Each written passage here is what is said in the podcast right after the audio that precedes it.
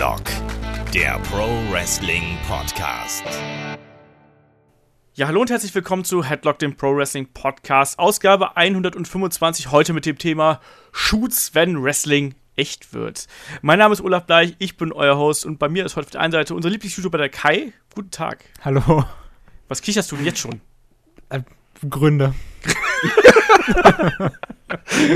es, es, es Hallo läuft. auf jeden Fall. Ja, äh, und in der anderen Leitung, da ist der Christian Dörre von Computec und von der PC Games. Guten Tag. Schönen guten Abend. Ich freue mich da zu sein, mal wieder. Ja, auch wenn du mich bei äh, WWE 2K18 abgeledert hast. Boah, Spoiler, das Video kommt doch erst noch. Aber das ist, Das- dieser Podcast erscheint am Sonntag, lieber Chris, und deswegen, äh, ich hoffe, dass eure VU das bis dahin rausgebracht hat. Ja, kann ich, ich kann für nichts garantieren hier, aber jetzt stell dir mal vor, es kommt später oder sie gucken es später und dann können sie jetzt nicht mehr mitfiebern. Ja? Oh, das tut mir leid. Wie du als, als äh, liebenswerter Face mir unterliegst. Ja, Mir altem Fettschwein. Klar, so sieht's aus. Ich stelle mir jetzt gerade so vor, wie Christi einfach dabei so mitten im Match in die Augen gestochen hat oder so. Chris hat sich einfach mit dem Match auf mich draufgesetzt. ja. Und dann 1, 2, 3 gewonnen. Genau. Habe ich sofort ausgetappt. Naja, ihr wisst da draußen, wenn ihr uns irgendwie was schreiben wollt, wenn ihr uns auch gerne irgendwie Reaktionen auf äh, unsere Videos, auf unseren ganzen Kram, der jetzt irgendwie über die nächsten Tage und auch schon erschienen ist, irgendwie schreiben wollt, ihr könnt das machen bei Facebook, bei Twitter, bei Instagram und natürlich auch bei YouTube. Ähm, wir sind ja gerade da äh, ganz, ganz aktiv. Wie gesagt, wir hatten den äh, WWE 2K18 Event. Da gibt es das Interview mit äh, Gallows und Anderson, ist bei uns auf dem YouTube-Channel. Wir haben äh, Gameplay-Videos von äh, WWE 2K18 und natürlich, ähm, je nachdem, wann dieser Podcast rauskommt, wann ich den geschnitten kriege, ähm, geht auch schon die Berichterstattung zu der World Tag Team League von WXW los. Also sprich, auf dem YouTube-Kanal ist allerhand los. Und vor allem, äh, wir haben ja nicht nur jetzt eine äh, hoffentlich schmucke Homepage, sondern wir haben natürlich auch jetzt äh, eine erweiterte Support-Seite. Da könnt ihr uns nicht nur was in die PayPal-Podcast schmeißen oder uns bei Amazon unterstützen. Ihr könnt uns jetzt auch bei Patreon unterstützen. Yay! Mit ganz exklusiven Inhalten. Da geht auch am Sonntag, den, äh, was ist das denn, der 8. Oktober gehen die ersten Inhalte an den Start und dann eben immer weiter, immer weiter. Das erste, was äh, online ist, ist auf jeden Fall ein Match of the Week mit dem guten Kai und mir am Mikrofon. Also da ruhig mal reinschauen. Für kleines Geld gibt es dann da Bonus-Podcasts äh, mit uns, von uns und für euch. Ja, in diesem Sinne würde ich sagen, Finde ich starten wir einfach mal. Was? Finde ich toll. Ja, ich hoffe, du spendest auch, Chris. Ähm, ich, ich spende, Chris ich, wird der spende, 50 Dollar ich spende immer äh, meine Zeit hier, um die Podcasts aufzunehmen. das zählt nicht. Du bist raus. Ja, du bist raus. Tschüss, Okay, dann, dann, raus. dann mache ich jetzt auch dreist Werbung. Es kommt übrigens noch ein, ein total schönes E WWE 2K18 äh, Vorschauvideo auf äh, pcgames.de oder auf dem YouTube-Kanal von PC Games, wo ihr lieber schauen wollt. Das darfst du ruhig äh, pluggen hier, da habe ich kein Problem mit. So, dann würde ich aber trotzdem sagen, äh, schaut auf headlock.de vorbei, schaut auf pcgames.de vorbei und ansonsten gehen wir jetzt zum Thema über, würde ich mal sagen, weil, äh, wie gesagt, wir sind aktuell sehr fleißig. Das heutige Thema ist Shoots.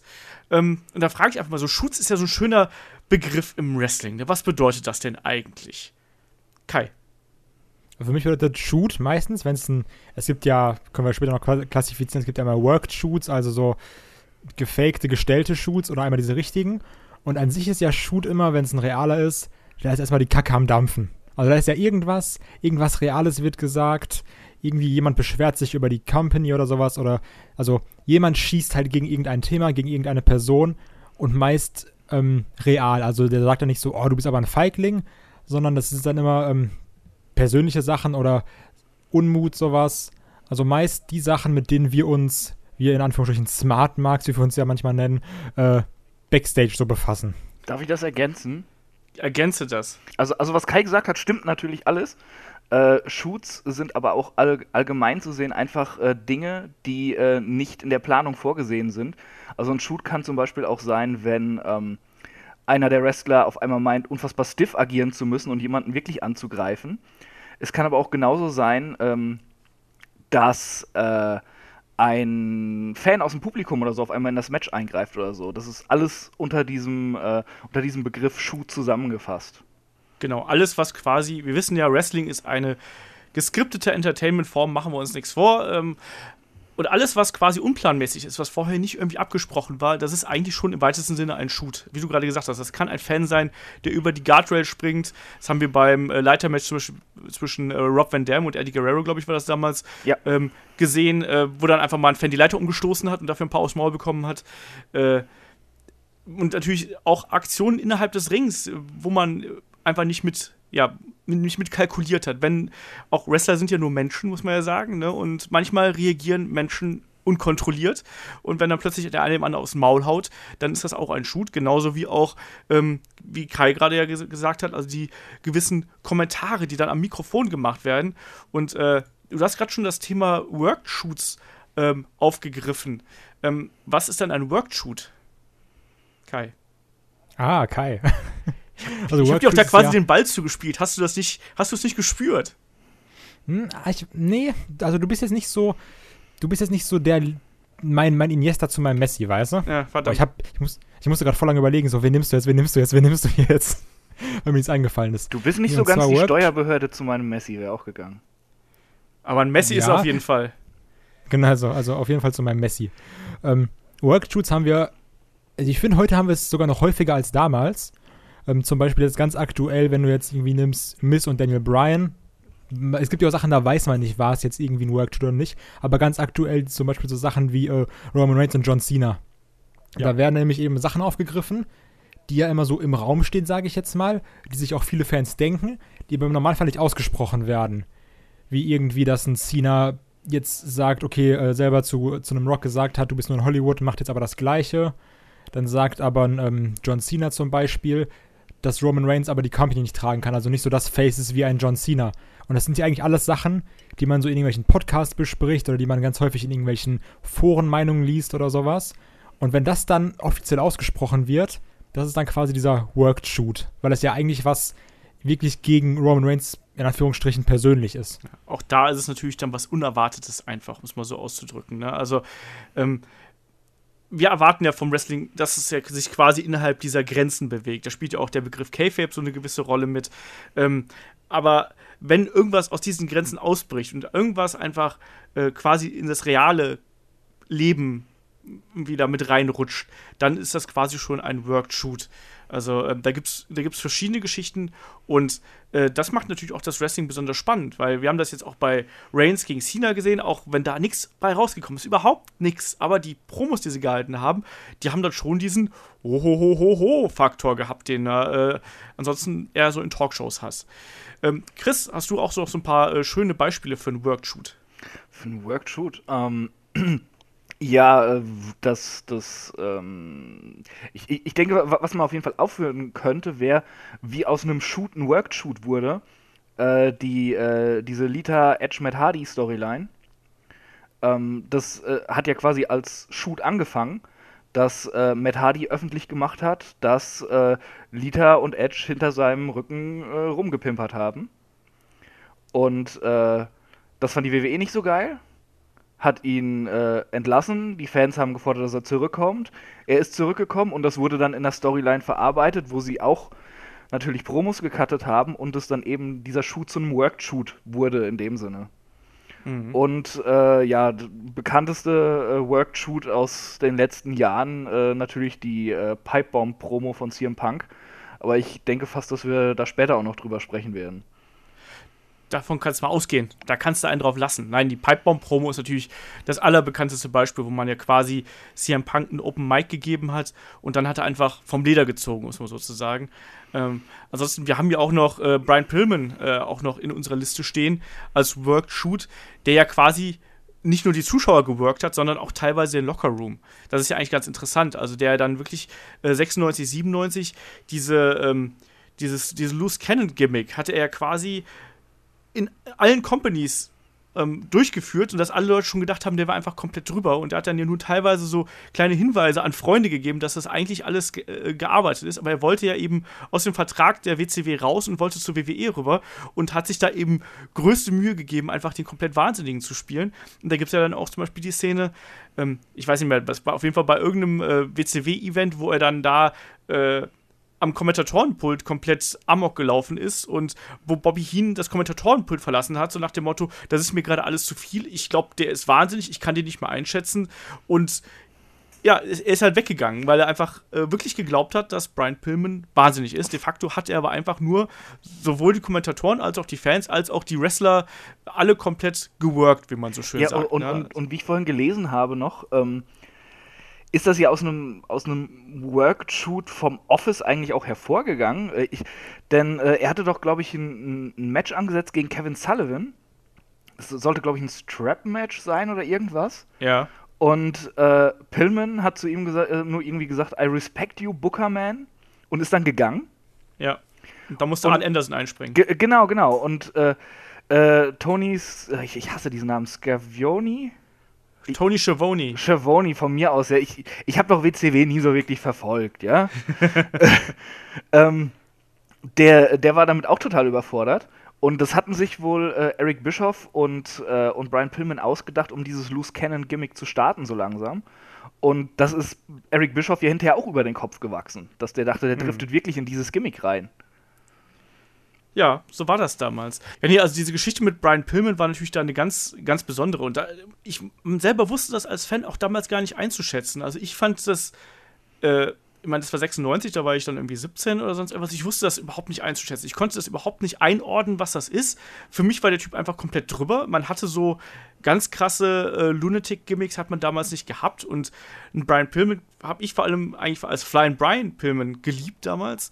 Und habe diese neue Rolle von ihm, habe ich irgendwie ihm gar nicht abgekauft. Aber der hat ja da wirklich äh, dann auch hinterher bei WWE, wo diese Story ja noch so ein bisschen weiter fortgesetzt worden ist, ähm, auch im Rahmen der, ähm, dieses, dieser Hart Foundation gegen Team USA-Geschichte mit Steve Austin und Bret Hart und so weiter und so fort.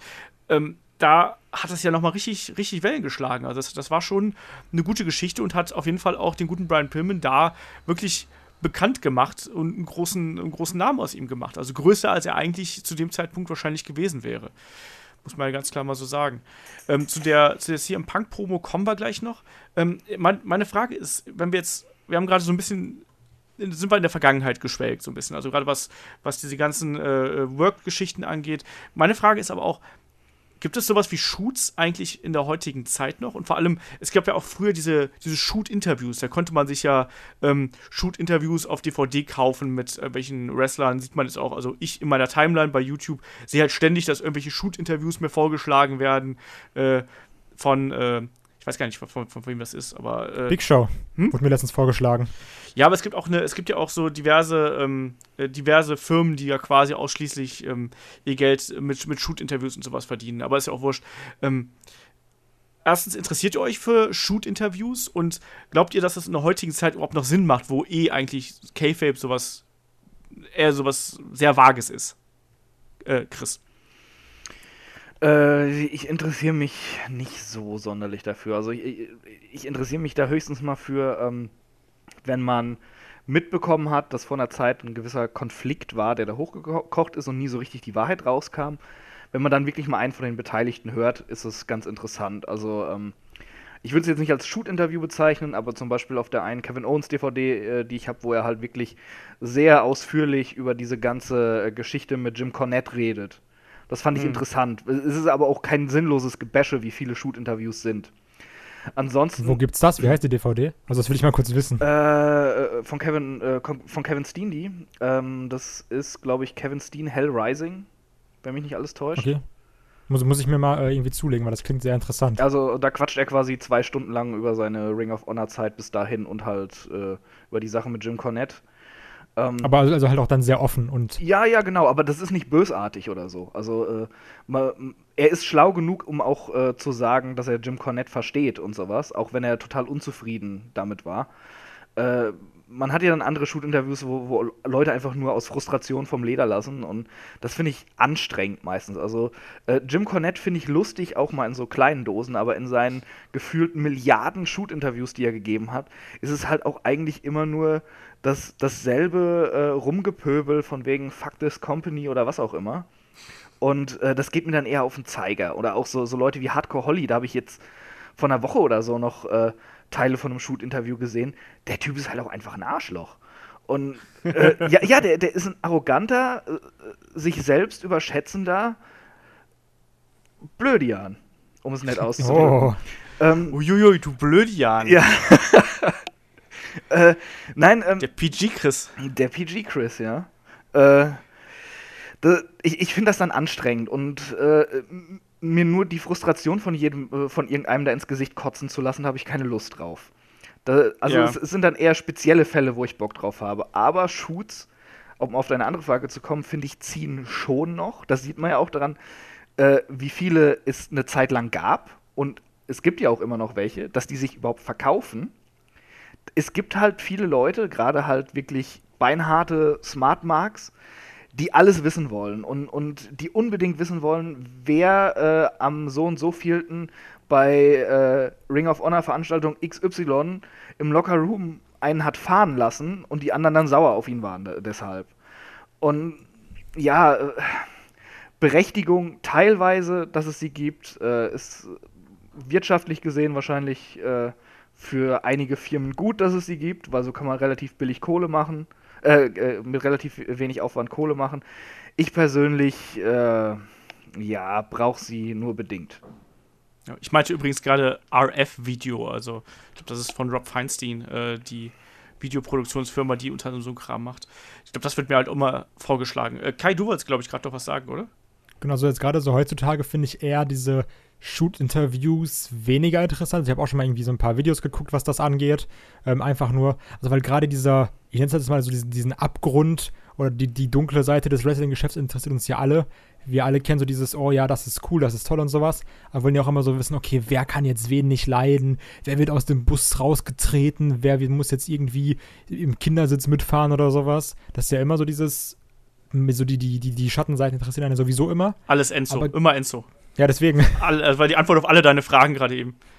Aber ähm, gerade heutzutage finde ich dann eher interessant, jetzt nämlich, ähm, besonders weil jetzt ja auch immer mehr dieser, dieser Indie-Markt anwächst, hast du ja auch häufig diese, in Anführungsstrichen, Shoot-Promos.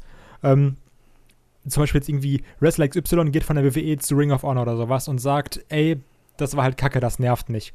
Zum Beispiel hast du dann irgendwie diesen Fall ähm, mit einem Cody Rhodes, nenne ich jetzt mal, der dann einfach sagt, ja, auch ein bisschen so dramatisiert, aber einfach grundlegend dieses, ey, die wollen, dass ich mich nicht Cody Rhodes nenne, so, das ist halt schon hart scheiße für mich, weil ich bin Cody Rhodes, fertig. Das war jetzt ja auch bei dem, äh, bei dieser Invasion-Geschichte bei Raw, da hat er doch auch in die Kamera gesagt, so, ich gehe jetzt dahin und hole mir meinen Namen zurück.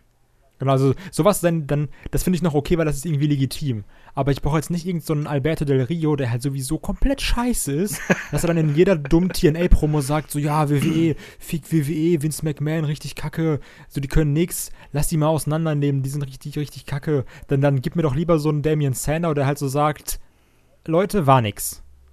Und dann, dann ist auch gut, weißt du? Das ist das, was Chris gemeint hat. Ich muss nicht irgendwie die Frustration von einem Del Rio ins Gesicht gekostet bekommen, dann lieber irgendwie ähm, edgy, aber auch sachlich dann. Ja, gen genau. Es, es ist doch viel interessanter, wenn einer da ganz normal drüber redet. Ja, da, das ist zum Beispiel dieses Kevin Owens Interview. Er sitzt da, hat eine Dose Cola oder was auch immer in der Hand und erzählt über seine Zeit bei Ring of Honor, erzählt, erzählt was cool war, wa- was nicht hingehauen hat, mit welchen Leuten er nicht klarkam, auch äh, was, was Jim Cornette für Macken hat und die ihn unfassbar gestört haben. Aber es ist nicht diese, diese Frustration und dieser Hass da drin. Und äh, ein Del Rio mit seinen unfassbar peinlichen äh, Videos, die er dann da aufnimmt mit der Handykamera, wo er da am, wo er da besoffen und vollgekokst irgendwie am Rumlallen ist. da, äh, sorry, den kann ich nicht ernst nehmen. Genauso wie ein Hardcore Holly, der da, da dann sitzt und, und, und erzählt, dass er der Beste von allen ist und alle kriegen von ihm eins in die Schnauze, weil, weil er ist ja so cool und sonst hätte er es ja nie so lange durchgehalten, wenn er nicht eigentlich der beste Wrestler aller Zeiten wäre. Dann denke ich mir halt so, Junge, äh, du bist ein Kackmongo. Äh, tu dir selbst einen Gefallen und halt einen Rand. Ja, also das ist, glaube ich, auch eine Art und Weise, wie man solche Interviews einfach nicht aufziehen sollte. Ähm, das ist das natürlich. Ich kann mich da an jemanden erinnern, der mal zu mir gesagt hat, Hass polarisiert und dadurch äh, interessiert es die Leute. Hallo Kai. Ähm, Ja, natürlich, klar, das- äh, sind wir mal ehrlich, ist doch, ist doch auch so. Natürlich ist sagen, es so, aber, ob, aber das ist, ich finde, das ist ja immer eine Stilfrage, ähm, was du für Interviews da präsentieren möchtest. Ne? Das ist halt die Sache, wie du es machst, wenn ich jetzt da, wenn ich jetzt wieder mit Chris sage, ey, CZW ist richtig scheiße und für Behinderte, polarisiert. Klar, ist auch eine legitime Meinung. Aber wenn jetzt irgendwie ein Alberto Del Rio kommt und jede TNA-Folge-Show sagt, irgendeine Promo hält und einfach nur sagt, fick WWE, das ist dann eher dumm. Das, was Chris und ich machen, sehr, sehr schlau. Del Rio, sehr, sehr dumm. Geht so, ne? Also, ich übernehme hier keine Haftung für das gerade eben Gesagte. ich bin da, ich bin da gerade raus. Nein, aber ich bin ja, ich bin ja auch schon mal. Also, oh, Kai. Äh, äh, nur äh, nichts als Liebe für dich. Ja, ja. und, dem, und, dem, Olaf sind gerade wieder drei weiße Haare mehr im Bart gewachsen, so ungefähr. ähm, ich, bin, ich bin schon oft gefragt worden, weil im Endeffekt, ich, ich mache die Conversations bei, bei der WXW und im Endeffekt bin ich halt auch mal gefragt, so, machst du noch die Shoot-Interviews? Und ich so, ich mache keine Shoot-Interviews, ich mache Conversations. So. Mein Ziel ist bei jeder Geschichte, die ich da aufnehme, also wir hatten ja, ja schon diverse Leute, also von, von Alpha Female über Walter, über ähm, wen hatten wir noch? Emil Zitochi, der auch interessante Sachen, oder da haben so viele Leute so viele interessante Sachen auch erzählt. Ähm, aber mein Ziel ist halt auch immer bei solchen Geschichten gewesen, ähm, ich möchte nicht, dass die dass die Wrestler da irgendwie mit Schaden rausgehen, sondern ich möchte eigentlich, dass wir als Zuschauer die Wrestler besser kennenlernen und im Idealfall finden wir die Menschen, die dann da vor der Kamera sitzen, sympathischer als vorher. So, also außer mich. Und äh, äh, da, da, will ich jetzt auch sagen, Marc, großes Lob an dich, weil du machst etwas echt Gutes bei diesen Interviews. Du lässt die Leute auch einfach mal reden.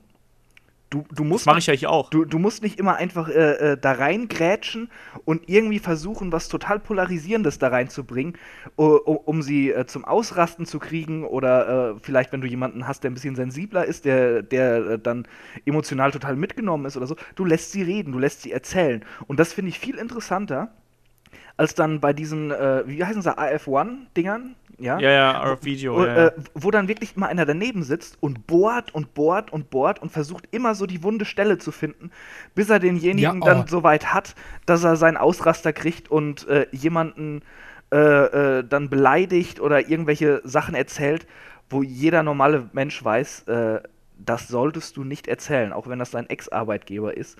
Da hältst du die Klappe. Aber auch gerade dieses Bohren, das habe ich ganz häufig gesehen.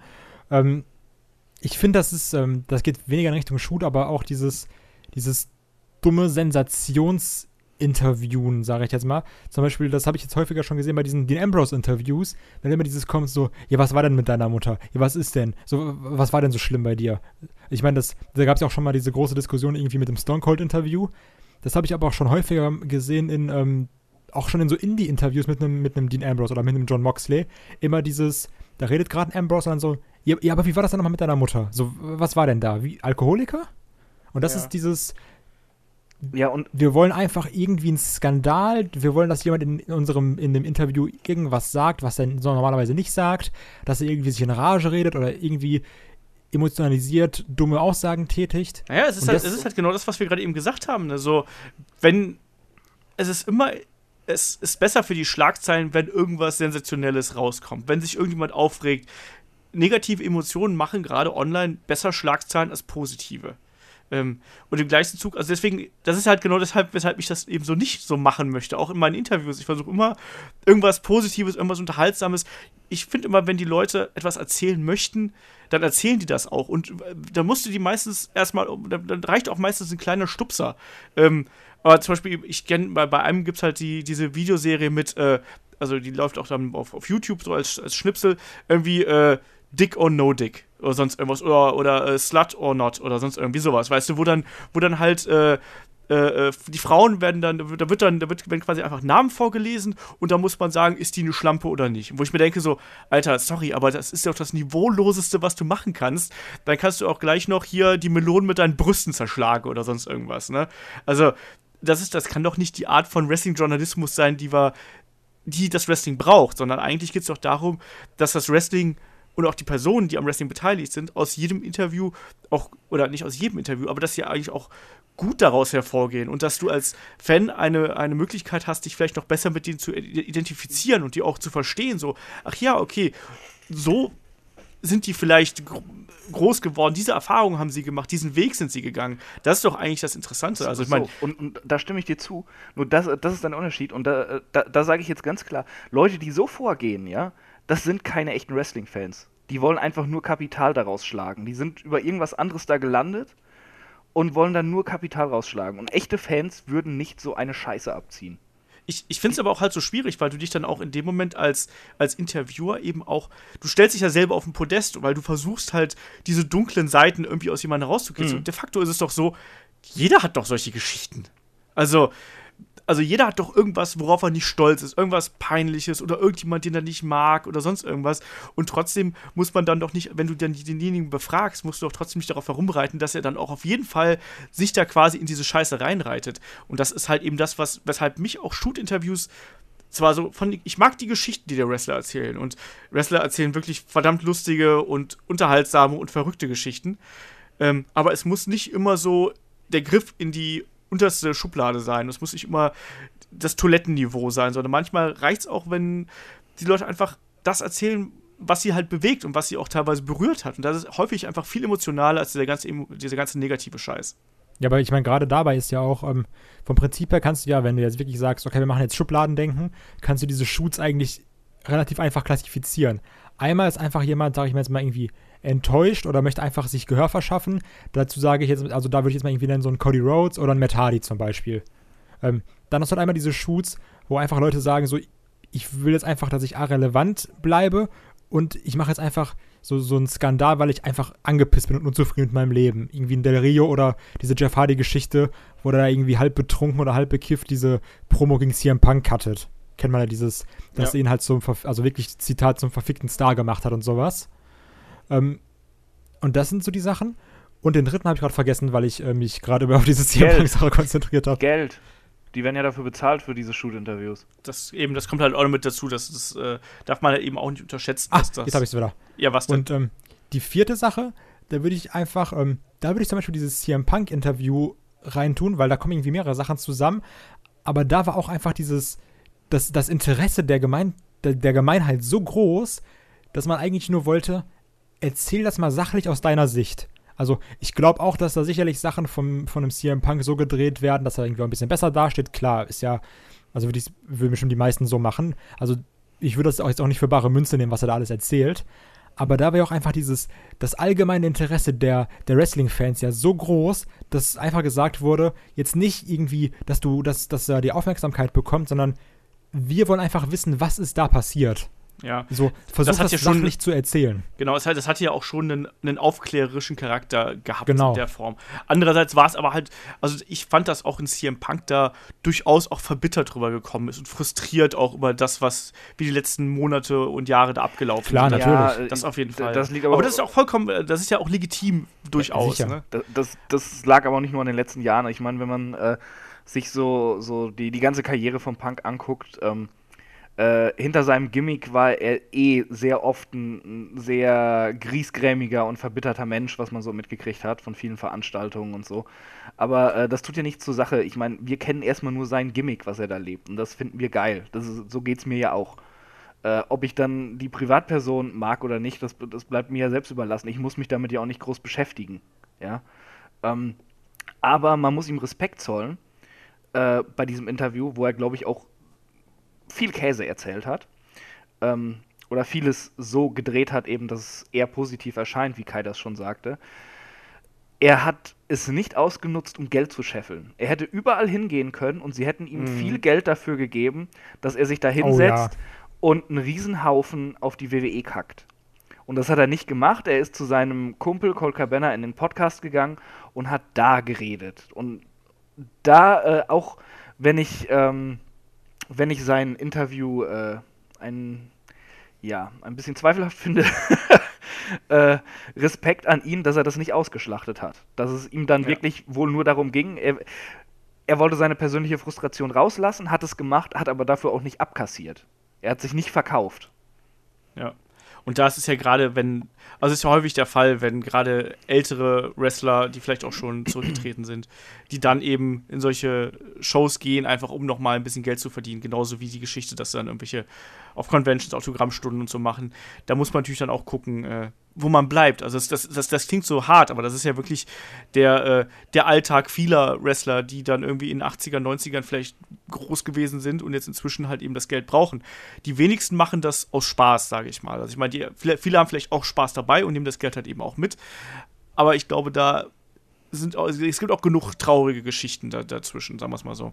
Große Ähm, Empfehlung The Wrestler mit Mickey Rourke an der Stelle. Das ist natürlich auch das ganz extreme Beispiel, muss man sagen. Ne? ja, aber es passt gerade in die Thematik rein. Das, ne? das, das stimmt. Nee, aber es gibt natürlich da alle Extreme. Wir wollen jetzt ja auch gar nicht zu sehr generalisieren. Ähm, ich glaube, es gibt auch genauso. Es gibt auch genauso genug Shoot-Interviews, die wahrscheinlich auch sachlich geführt worden sind und die nicht eben komplett ausgeartet sind, aber es gibt eben dann auch die Extreme und auf die sind wir dann eben gerade etwas äh, ausführlicher eingegangen, bevor es dann wieder heißt, so hier, ich habe das und das Interview.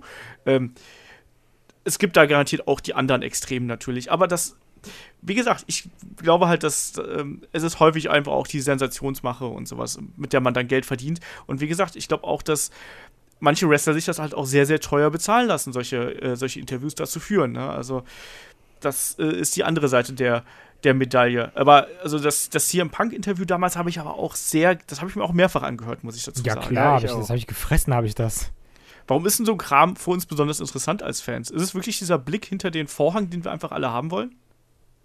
Ja, also Ja. wie, wir ja schon gesagt haben, das ist ja so wirklich diese, diese Faszination, dass du einfach mal hinter diese, ich nenne es jetzt mal Traumwelt guckst, weil, also eigentlich, du siehst es und dann ist so, okay, alles ist perfekt, die Hallen sind immer voll ausgefüllt. Ich meine, uns reicht es ja auch schon, wenn wir sehen, ach, guck mal, so sieht also bei SmackDown die Seite aus, wo die Hardcam nicht drauf zeigt. So, da sind wir auch alle so, oh, guck mal, die Ränge sind aber leer. Und das ist ja dieses, wir wollen ja sehen, was passiert, wie ist es wirklich, wie, sie- wie ist denn die ungeschönte Wahrheit. Mhm. Und jetzt gerade bei diesen Shoots ist ja noch mehr diese Sache, okay, das ist jetzt, also jetzt wenn du in der Halle sitzt, okay, kannst du sehen, gegenüber ist ein bisschen leer oder da ist der Rang abgehangen. Aber was, was hinter diesem Vorhang passiert, was im Lockerroom passiert, das, das weißt du ja eigentlich nicht. Und das ist, glaube ich, die Sache, die uns so unglaublich interessiert. Ja, auf, auf jeden Fall. Ich merke das halt auch immer, wenn ich, äh, wenn ich ein Buch von einem Wrestler lese oder so. Äh, Gerade Oh, gerade ja. bei den Chris Jericho-Büchern. Ähm, super übrigens. Das erste ist absolut fantastisch. Das zweite, da habe ich dann halt auch immer gemerkt, äh, bei mir persönlich, wie geil ich das fand, wenn er darüber geredet hat, was da abgegangen ist. Zum Beispiel äh, die ganze äh, Chose rund um äh, seine Storyline mit China, wo, äh, wo er äh, ziemlich Heat hatte auch backstage, weil auch ein gewisser Triple H da an ihm rumgesägt hat. Äh, das fand ich super interessant und wenn er dann über seine Band erzählt hat, dachte ich mir so, ah ja komm, jetzt, jetzt hack das mal schnell ab hier. ich, ich will weiter äh, äh, Wrestling-Gossip lesen hier. Ich Ja, will mehr Anekdoten. ja, Anekdoten. Ja, genau, das, darum geht's ja. Das, aber das ist ja gerade gerade bei Personen, die halt so im öffentlichen Leben stehen, ne, und dann so oft, wenn so oft die Kamera auf die gerichtet ist, dann ist es natürlich umso interessanter zu erfahren, wie die halt eben in ihrem Privatleben sind. Und letztlich ist ja Backstage mehr oder minder Privatleben, ne? Und das kriegst du dann halt eben nicht mit.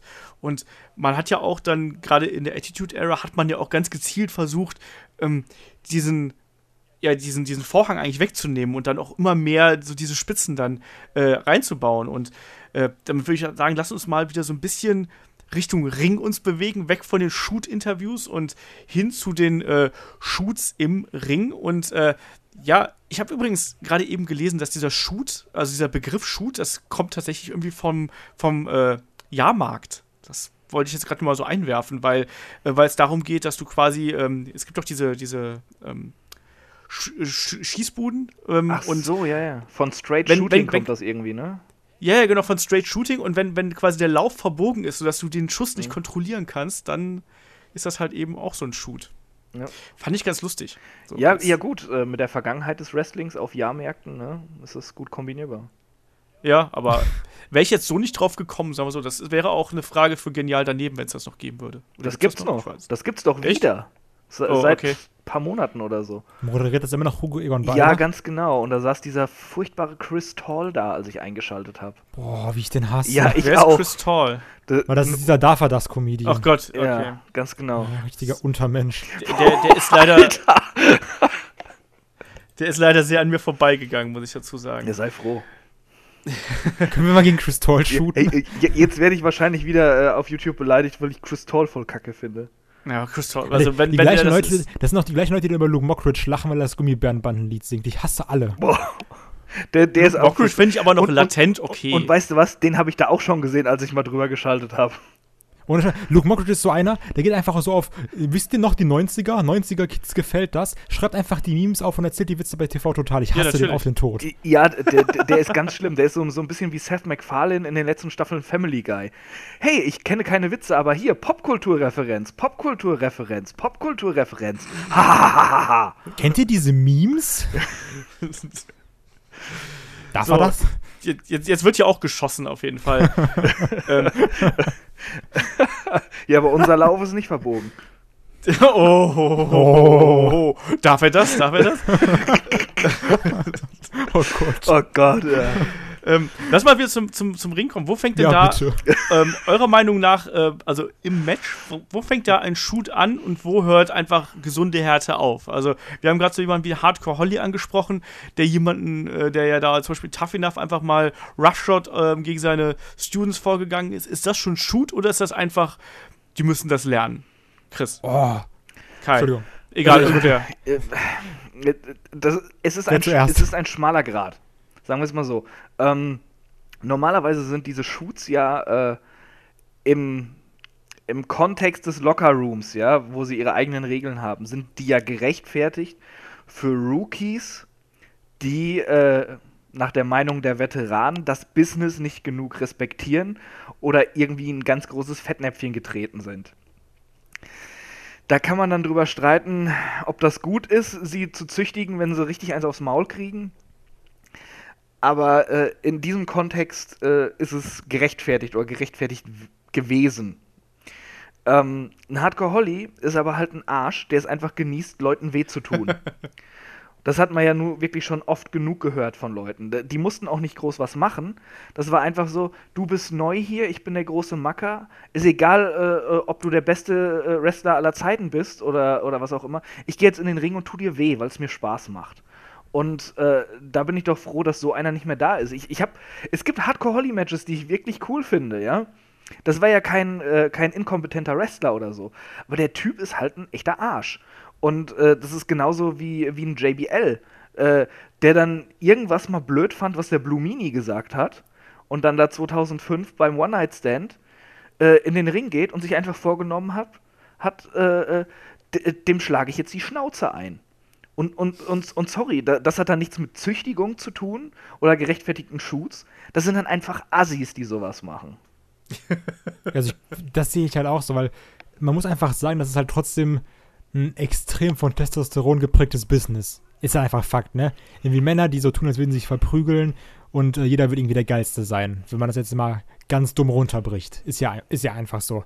Und ähm, ich verstehe es halt insofern, wenn du dann auch gerade sagst, ähm, in irgendeinem, in irgendeiner, in irgendeinem Performance Center oder sowas, dass man da auch einfach mal sagt, okay, die, die lernen jetzt in gewissem Maßen die Schmerzen kennen. Also ich glaube, das ist irgendwie nirgendwo anders. Du musst jetzt irgendwie auch mal, du musst auch einfach mal fühlen, wie sich das ist, wenn man jetzt irgendwie mal einen Shop richtig hart abbekommt oder sowas. Mhm.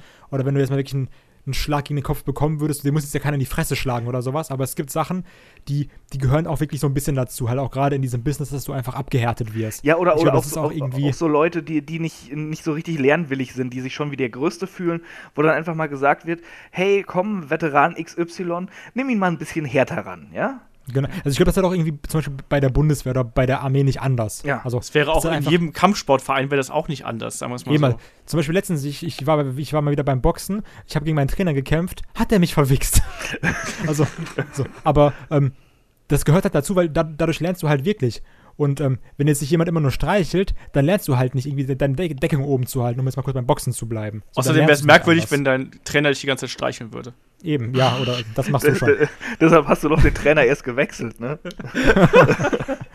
Und ähm, dann gibt es aber auch andere, anders wieder Leute, die einfach wirklich da so, dazu sind, ähm, wie Chris schon gesagt hat, dieser Grad ist wirklich sehr schmal, die da einfach anfangen, ihre, ihre Schüler zu demütigen, wie dieser Bilde Mott oder wie auch immer man seinen Nachnamen ausspricht, keine Ahnung, ja. dann auch bei NXT gefeuert wurde, der halt wirklich Leute gezwungen hat, die sich teilweise den Nacken angebrochen haben oder sowas, die haben dann halt einfach weiter trainiert und die mussten dann German Suplex einstecken.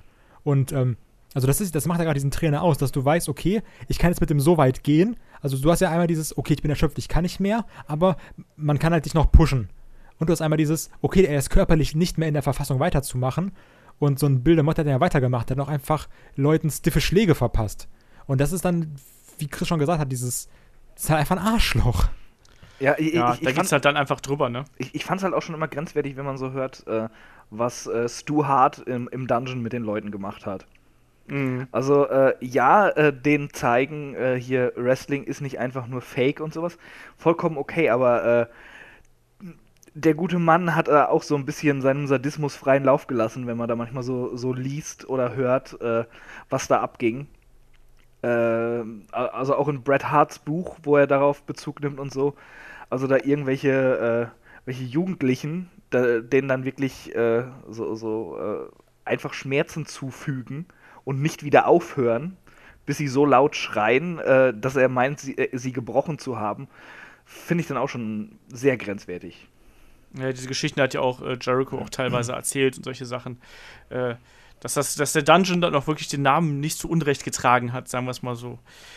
Ja, ähm, natürlich so, es gibt natürlich auch so diverse, diverse Geschichten aus WWE und anderen Ringen, wo es dann auch wirklich vor Publikum quasi äh, nicht ganz so schön äh, zugegangen ist. Und da möchten, können wir ja mal so ein paar Geschichten aufzählen. Chris hat gerade schon angesprochen, die, äh, ja, die zusammen, ich wollte gerade sagen, Zusammenkunft, aber eigentlich der Zusammenprall äh, des Blue Mini und JBL ist sicherlich eine der bekanntesten Geschichten. Ne? Also, ähm, dass dann JBL auf einmal da ja, sich vorgenommen hat, dem, äh, dem guten Blue Mini da äh, vor laufenden Kameras inmitten eines Brawls äh, aufs Maul zu hauen.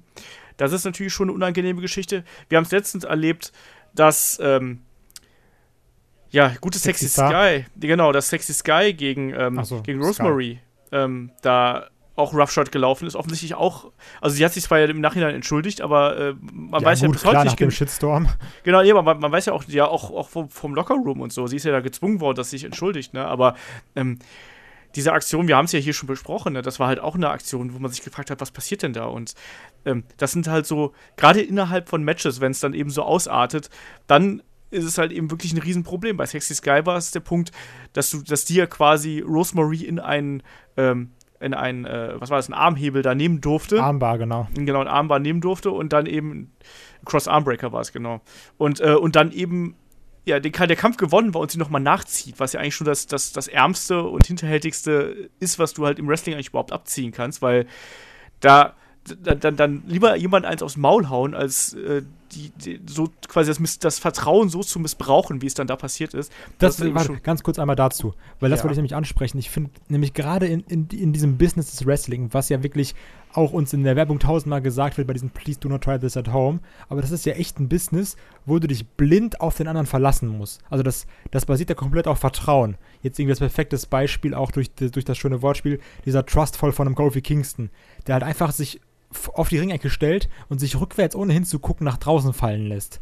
Also da, du musst ja wirklich deinem Gegner blind vertrauen, dass er dich fängt bei allem oder sowas. Weil sonst bist du halt komplett am Arsch. So, dann fällst du auf einmal aus drei Metern auf dem Rücken und dann ist, glaube ich, erstmal finito mit dem Wresteln. Und ähm, dann da jemandem, also weil das ist ja, glaube ich, auch ein einschneidendes Erlebnis, dass du dann weißt, okay, das ist gerade mein, mein Partner, also halt mein, mein, mein Kampfpartner und ähm, ich kann dem halt nicht vertrauen. Und wenn das jetzt einer macht, kann ich meinem nächsten Gegner wieder vertrauen, weiß ich halt nicht. Und ähm, ich glaube auch, dass das psychologisch was ganz, ganz Schlimmes ist. Ja. Das glaube ich auch. Das ist, das ist die, das, das schlimmste Verbrechen, was du eigentlich im, im Wrestling begehen kannst. Das ist nämlich dieser Vertrauensbruch, den die Wrestler eben untereinander haben. Ne? Also das ist, man kann das gar nicht äh, laut genug verurteilen. Also ich war da auch echt schockiert, als ich das gesehen und als ich das gelesen habe. Also weil das ist einfach so eine, da ist einfach eine Grenze ganz klar überschritten worden.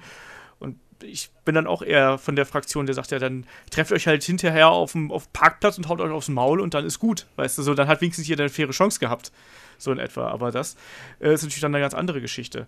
Ähm, wir haben noch so ein paar andere, andere kleinere Geschichten hier aufgeführt, äh, ja, wo es dann auch mal im Ring etwas härter zuging. Also es gab ja unter anderem diese eine Geschichte zwischen Perry Saturn und einem Jobber namens Mike Bell, die, glaube ich, damals bei Heat gegeneinander angetreten sind und wo auch äh, der gute Perry Saturn nicht ganz so glücklich darüber war, dass er halt bei einem Sturz anscheinend ein bisschen oder bei, einem, bei einer Aktion ein bisschen unsanft gelandet ist. Und dann hat er halt erstmal den guten Mike Bell zusammengemöbelt, bis hin dazu, dass er ihn halt eben sehr unsanft aus dem Ring geworfen hat und dann auch sehr unsauber äh, durch den Ring geprügelt hat. Ja, und Ende vom Lied war dann, dass äh, Perry Saturn dieses Moppy-Gimmick gekriegt hat, also wo er dann komplett wahnsinnig geworden ist und im Kleid rumgelaufen ist. Und das Traurige war eigentlich, also dann hat er noch diesen Mob gehabt, also Moppy, diese Puppe quasi, die aus einem Mob gefertigt worden ist, mit der er da immer gesprochen hat. Das Traurige war eigentlich, das war die einzige Zeit, wo Perry Saturn bei WWE jemals irgendwie relevant gewesen ist und das war eigentlich eine Bestrafung als Bestrafung für ihn gedacht.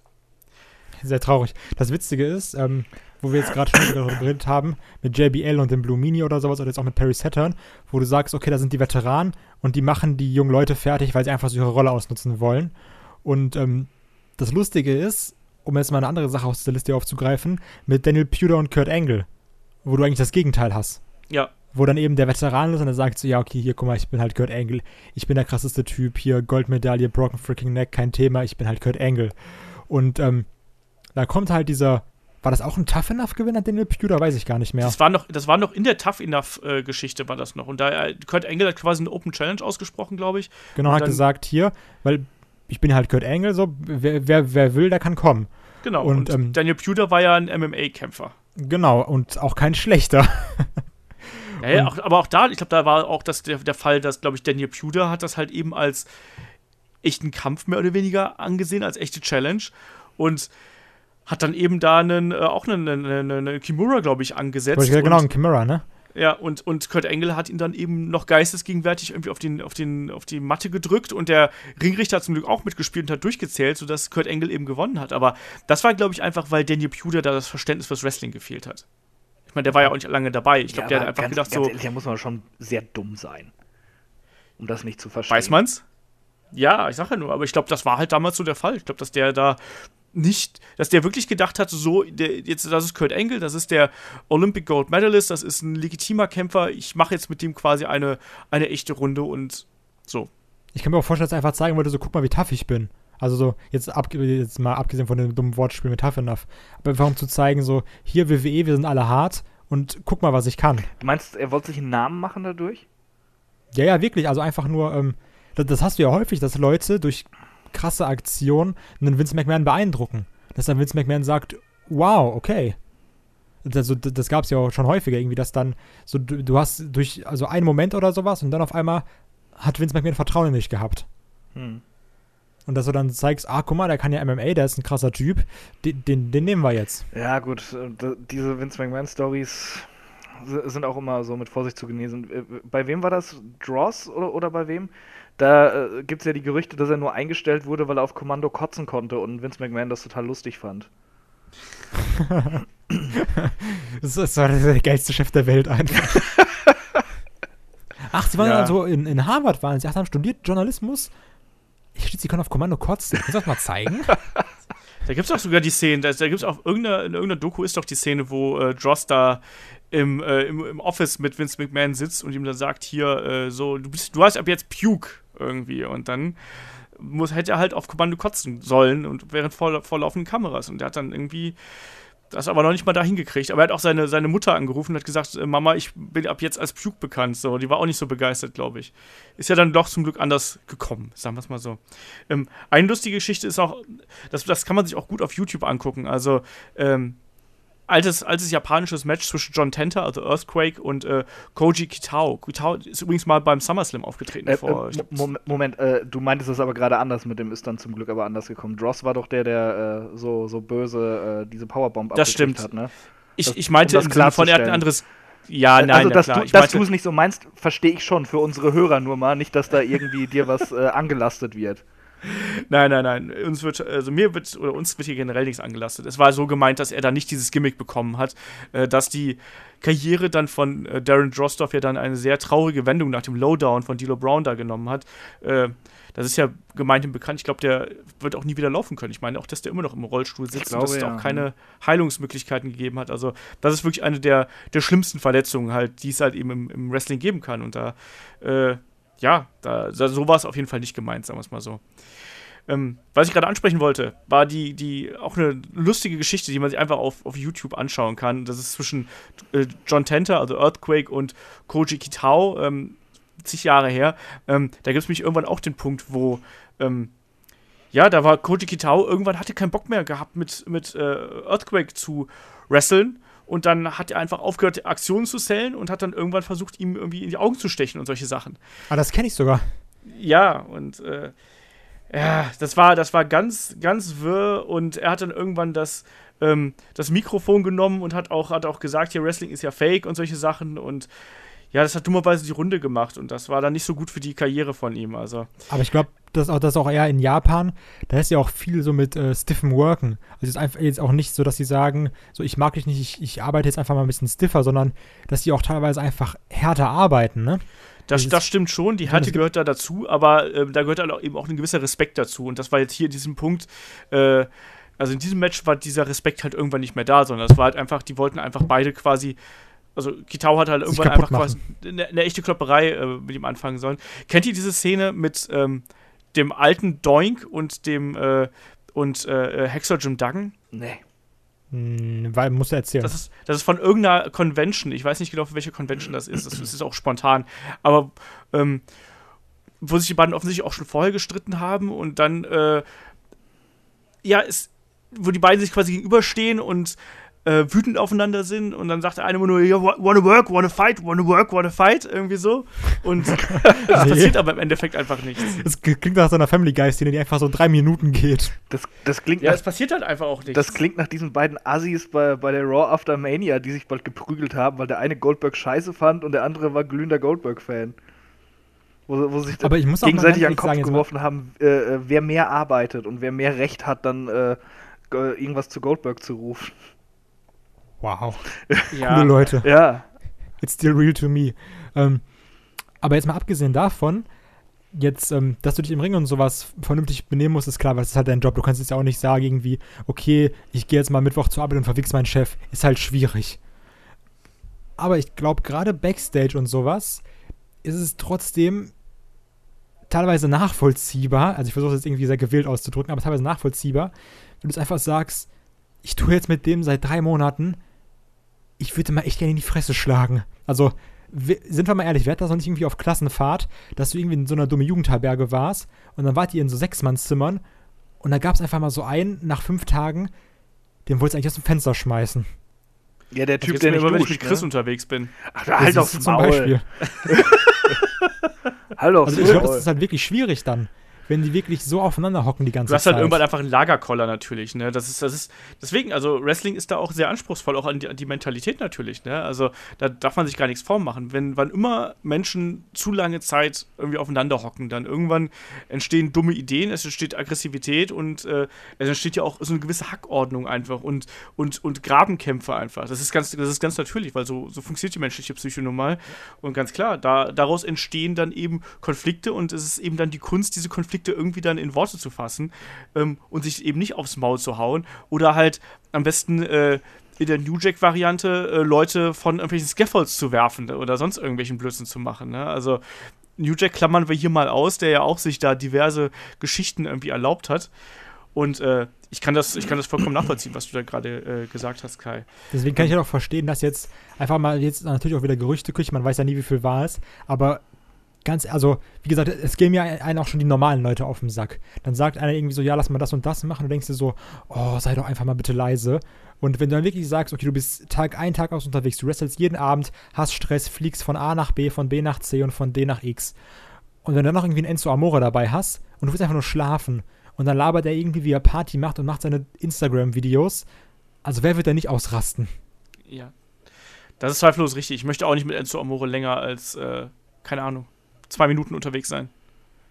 Ich glaube, der ist, der ist tatsächlich sehr anstrengend äh, mit der Zeit. Lass uns mal gerade noch auf so ein paar, paar schöne Promos oder sonst irgendwas eingehen, wo es halt eben, wo halt eben ein bisschen scharf geschossen worden ist. Wir haben gerade eben schon zum Beispiel Work-Shoot-Promo, also Daniel Bryan gegen The Miz, äh, letztes Jahr war das, glaube ich, das war schon ziemlich genial. Also das ist dann auch der Moment gewesen, wo man ja The Miz in seinem neuen Charakter da auch äh, absolut ernst genommen hat. Und ich weiß noch, wie oft wir jetzt gesagt haben, dass wir die beiden noch mal gern im Ring sehen würden. Also das ist ja, das zieht sich ja durch. Andere Fäden, also wie auch Rock gegen äh, John Cena oder auch jetzt zuletzt John Cena gegen Roman Reigns, sind ja komplett auf dieser Gratwanderung von äh, zwischen Shoot und eben K-Fape irgendwie aufgebaut worden. Ich meine, das sind doch eigentlich auch die schönen Promos dabei, wenn du wirklich saß, äh, sagst, ähm, okay, das ist jetzt irgendwie ein Work-Shoot, aber wie viel davon ist jetzt wirklich echt und wie viel ist noch quasi so im Eifer des Gefechts dazu gedichtet worden. Ich mein, ja, und man weiß es ja teilweise so auch nicht mega, so ganz, ne? mega bekommen. Also die uns halt unglaublich catchen. Ja, und, und, man weiß es ja dann teilweise auch nicht so ganz, ne? Also es ist ja immer, du, du steckst ja nicht drin, du hast ja nicht die Drehbücher vor dir liegen, die werden ja nicht veröffentlicht und du denkst immer so, das war jetzt echt, nein, oh, das, das war garantiert geplant, ich weiß es nicht. Das ist ja, ja genauso. Das ist, das ist das Geile dabei. Ne? Und, äh, und das, wie gerade gesagt war, das, das, das ist halt das Spannende an der Sache. Und deswegen, da müssen wir auch nochmal ganz kurz auf die Pipebomb-Promo natürlich von CM Punk eingehen. Auch da, wir wissen bis heute nicht so genau, was, was ist davon wirklich abgesprochen gewesen. Ähm, war, hat er wirklich einfach nur ein Open Mic gekommen und hat sich da alles von der Seele geredet? Hat er vorher schon ein paar Punkte eingereicht? Man weiß es nicht, oder? Also, oder, oder vertue ich mich da? Ja, so ein CM Punk sagt natürlich, okay, hier, das, das war Open Mic, das war Pipebomb, ich habe einfach mal rasiert. Und Triple H sagt ja, ach Leute, denkt ihr wirklich, wir lassen, wir geben jemanden Open Mic, ich bitte euch. Und das ist ja dieses, also, das ist ja dieses, dieses Kontroverse dabei, was uns, was uns so an dieser Pipebomb fasziniert. Zumindest ist es bei mir so. Ja, aber. Dass du halt äh, bis heute nicht weißt, was ist jetzt genau geplant gewesen. Ganz ehrlich, da muss man Mark sein. Ja, äh, man möchte doch, dass es wahr ist, dann soll es für einen halt wahr sein. Fertig ist, dann ist es doch noch viel geiler. Anstatt dann rumzuüberlegen, oh, war es das jetzt, war es das nicht? Klar ist das irgendwo faszinierend, aber das, ist, das sind so Momente, die genieße ich einfach. Äh, äh, wenn jetzt äh, morgen die Meldung käme, ja, die, äh, die, die Pipebomb äh, war komplett äh, durchgeskriptet. Äh, Punk wurde da ein Zettel vorgelegt, der hat den nur auswendig gelernt, ja. Schön, dann, dann das, das würde mir doch irgendwo den Moment versauen. Ja, ich wüsste es dann, aber das würde mir den Moment versauen. Äh, in meinem kleinen äh, Wrestling-Kosmos, ja, in, in, in, meinem kleinen Wrestling-Hirn äh, möchte ich, dass das wahr ist. Da, weil mich diese Story so mitnimmt und diese Punkte da angesprochen werden, die mich persönlich beschäftigen. Und äh, das sind dann so Punkte, wo ich dann halt auch wirklich wieder zum Mark werde und das einfach abfeier und genieße und da emotional involviert bin das Schöne ist, ich meine, sind wir doch mal ehrlich, wie häufig oder eigentlich in fast 99% aller Fälle sind noch diese Shoot-Promos oder diese Work-Shoes eigentlich auch für die Marks geschrieben. Also so ein, ein Casual-Fan, der, der nimmt das doch gar nicht so komplett wahr. Der, der, der kann damit doch gar nichts anfangen, wenn Daniel Bryan zu einem, ach, wenn The Mist zu einem Daniel Bryan sagt, ja, dann geh doch, geh doch wieder in die Bingo-Hallen, wrestle doch wieder vor zehn Leuten. Mach das doch so, was dir so wichtig ist. Also dieses, da wird ja auch so oft mit, damit gespielt, mit den Gerüchten, die so, die so um, umherfliegen, die, die man immer in den Dirt Sheets liest. Da, da werden noch genau die Sachen aufgegriffen, über die wir Tag, Eis, Tag aus, Tag ein diskutieren. Mhm. Und das ist ja dieses, bei einem Casual-Fan hat das gar nicht die Wirkung, wie, wie, wie bei so einem äh, Hardcore-Fan. Zum Beispiel irgendwie auch diese Bemerkung von einem Roman Reigns ähm, mit dem Alex Riley, wo er dann gesagt hat, so ja, dann, was passiert denn, wenn man so aussieht wie ein John Cena? Wird man irgendwie gefeuert? Äh, so, das, das versteht doch kein Casual-Fan, der das erst seit zwei Jahren guckt. Das ist doch gerade für diese, für Leute, die sagen so, oh, das hat er jetzt nicht gesagt. Alex Riley, das war doch da und da. Also, das ist doch genau, genau für diese Marks geschrieben eigentlich. Ja, absolut. Äh, es ist für die Smart Marks geschrieben, die dann wieder zu Marks werden. Dadurch. Ja, ja, also ganz klar, man, man spielt natürlich dann damit und äh, man spielt auch mit dem Vorwissen und, und also mit, sowohl mit dem Vorwissen als auch mit dem Unwissen der Fans. Das, das macht es ja eigentlich interessant. Und ähm, ich muss da noch einen, einen besonderen Abend aufgreifen, sagen wir es mal so. Und da möchte ich, ich weiß gar nicht, wer es von euch gesehen hat, aber den Bash at the Beach 2000 mit Vince Russo, Hulk Hogan oh, ja. und Jeff Jarrett. Ich hab's nur gelesen gerade. Ne? Also, das ist halt ein ganz besonderer Abend, weil da ist es eigentlich so, da weiß man bis heute nicht so genau, weil, wie es da genau gewesen ist, weil da es da verschiedene Aussagen gibt. Ne? Also, man muss dazu sagen, ähm, das, war, das war ein Abend, da war ähm, als Titelmatch ging es da eben zwischen Jeff Jarrett und Hulk Hogan um den WCW World Heavyweight Championship. Ähm, der Kampf fing ganz normal an. Und aber in dem Moment, als dann eben äh, der erste Lockup passieren sollte, legt sich Jeff Jarrett einfach hin und lässt sich und, und Hogan ist komplett konsterniert, pinnt letztlich, äh, nee, Quatsch, äh, sagt erstmal noch irgendwie, genau aus diesem Grund ist diese Company in so einer verdammt miesen Verfassung, wie sie es jetzt gerade ist, weil wir sind, äh, wie gesagt, im, im Sommer 2000, sprich, da ist die WCW am Boden. Und Hogan pinnt die, äh, pinnt Jeff Jarrett und geht raus. Ich habe gerade eben nochmal nachgeschaut und es hieß, dass sowohl Eric Bishop als auch Hulk Hogan gesagt hätten so, ja, bis dahin äh, ist alles geplant gewesen, sind danach feiern gegangen, alles gut äh, und so weiter und so fort.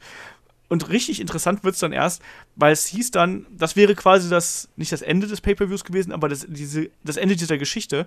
Aber ähm, Vince Russo ist ja dann am Ende des Abends nochmal rausgekommen und hat halt gesagt, so, ich will diesen Abend nicht so, äh, der, der, der Abend soll nicht so enden und so weiter und so fort und hat dann Hulk Hogan noch einmal komplett begraben in seiner Promo und hat dann eben ein Match zwischen Booker T und Jeff Jarrett angesetzt, um, um den neuen WCW Championship. Und diese, diese Geschichte zum Ende hin war anscheinend mit Hulk Hogan und äh, Eric Bischoff nicht abgesprochen. Und Vince Russo hat da quasi sein eigenes Ding gefahren.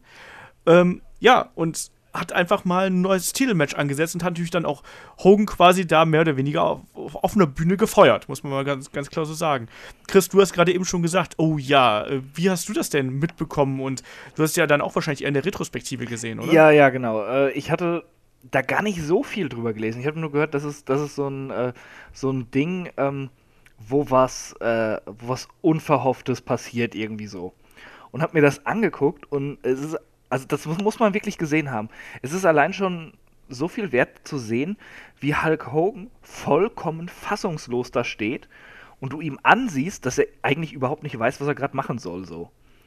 Äh, also wenn das nicht geplant war, äh, nimmt man, äh, also wenn es so geplant war, so vielmehr, äh, dann war das die beste schauspielerische Leistung von Hulk Hogan in seiner gesamten Karriere.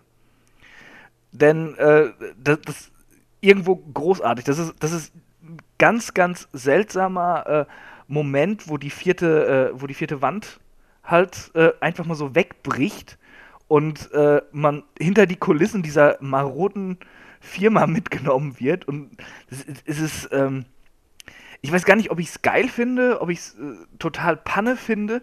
Es ist einfach so, so ein Ding, äh, wo man sich an den Kopf fasst und denkt, wow. Das ist jetzt gerade passiert.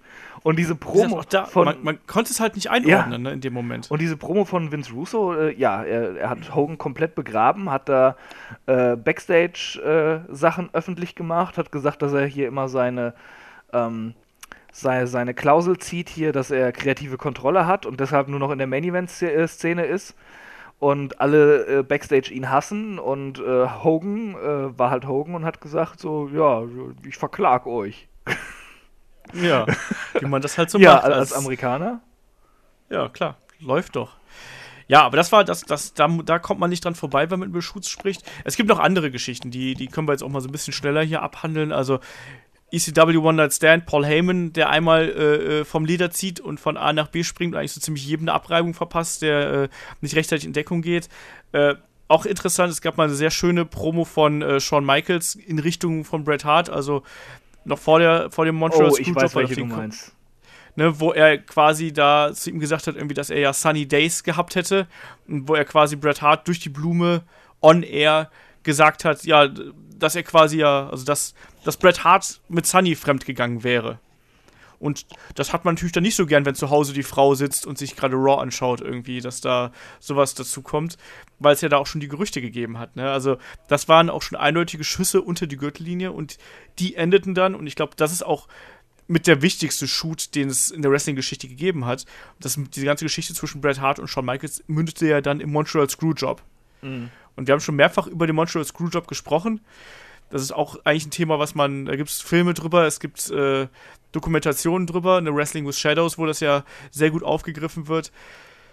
Ja, das war äh, ein besonderer Moment, deswegen da können wir vielleicht auch nochmal äh, so ein bisschen zurückgreifen. Also ich habe das damals, glaube ich, lief das auf RTL 2 und ich konnte es gar nicht, ich habe es gar nicht verstanden in dem Moment. Und ich, man hatte irgendwie so ein ganz merkwürdiges Gefühl in der Magengrube, weil, aber man konnte es halt überhaupt nicht einsortieren. Ähm, wir wissen alle, das lief halt darauf hinaus, dass äh, Bret Hart wollte den Titel nicht in Kanada verlieren ähm, und äh, hätte seinen Titel gerne am nächsten Tag abgegeben, hatte aber schon bei WCW unterschrieben.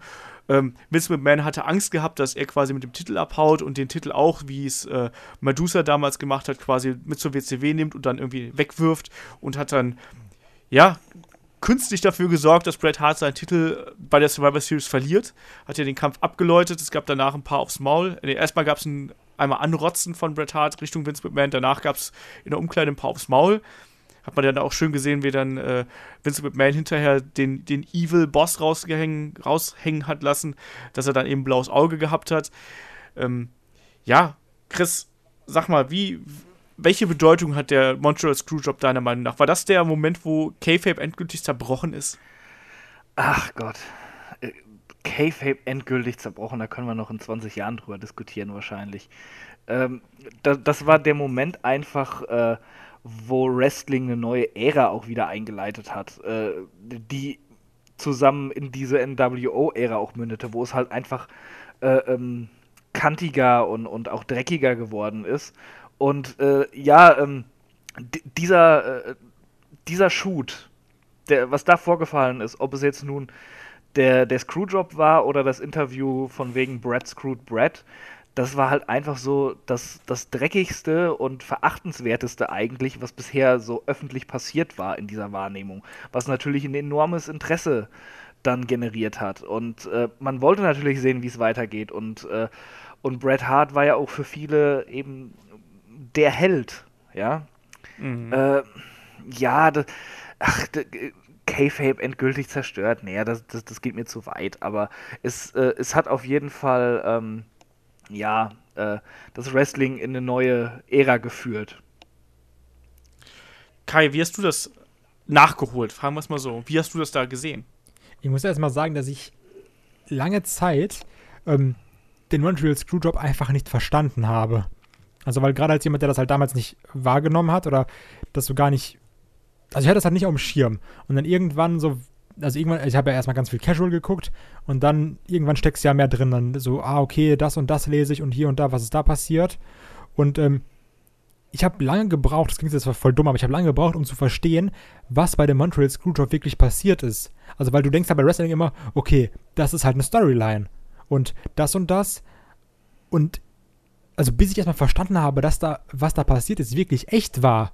Und dass da so viel zusammengekommen sind, so dieses, okay, Bret Hart will also, also will die Firma, äh, will das, will die Firma wechseln, will die Company wechseln und deswegen machen wir jetzt hinterrücks diesen Screwjob, also bis ich erstmal verstanden habe, dass das alles nicht abgesprochen war, sondern so eine, so eine Hinterrücksaktion von Vince McMahon, also das ist so krass einfach, also wie, also wie, wie, wie ekelhaft da auch gehandelt wird, von allen Seiten, sage ich jetzt mal. Mhm. Dieses, das ist halt knallhartes Geschäft, was da gemacht wird.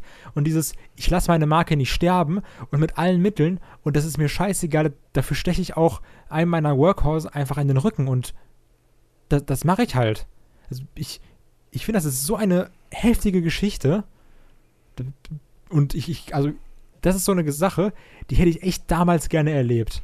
Also ich, ich glaube, also so, so wirklich live in dem Moment. So, ich hätte da so mit einem offenen Mund da gesessen und hätte mich gefragt, was ist jetzt gerade passiert? Bitte, was, ich, ich verstehe gerade gar nichts. Ja, vor allem, so, was ich immer so, so einen Eindruck macht das auf mich, obwohl ich das so erst nachgeholt habe. Was ich immer so interessant finde an der Sache, auch wenn du das im Nachhinein betrachtest und man so, so wirklich die ganzen Zusammenhänge mal erfasst, wenn man sich dann wirklich selbst fragen muss, hätte man anders reagiert als Vince McMahon? Das ist echt eine schwierige Frage, ne? Und so, ich, ich, ich, weiß ich, es nicht. würde gerne sagen, ich hätte anders reagiert, aber ich weiß es auch nicht. Ich glaube nicht. Ja. Ich, ich wüsste es halt auch nicht. Also ich meine, du hast da, du hast eine Company hinter dir mit äh, keine Ahnung, wie viel 100 Angestellten, du bist für die verantwortlich. Dann, die ist eh schon im Hintertreffen quasi. Und Dein Vater hat es aufgebaut? Ja, eben. Und da hängt so viel dran einfach, ne? Und äh, das wäre halt der endgültige Sargnagel gewesen. Ich weiß es nicht. Ich tue mich da auch schwer mit. Also ich meine, letztlich war halt. Äh, das heißt ja immer, es gab ja dann quasi das, das Versprechen und so, aber man weiß es halt auch nicht, ne?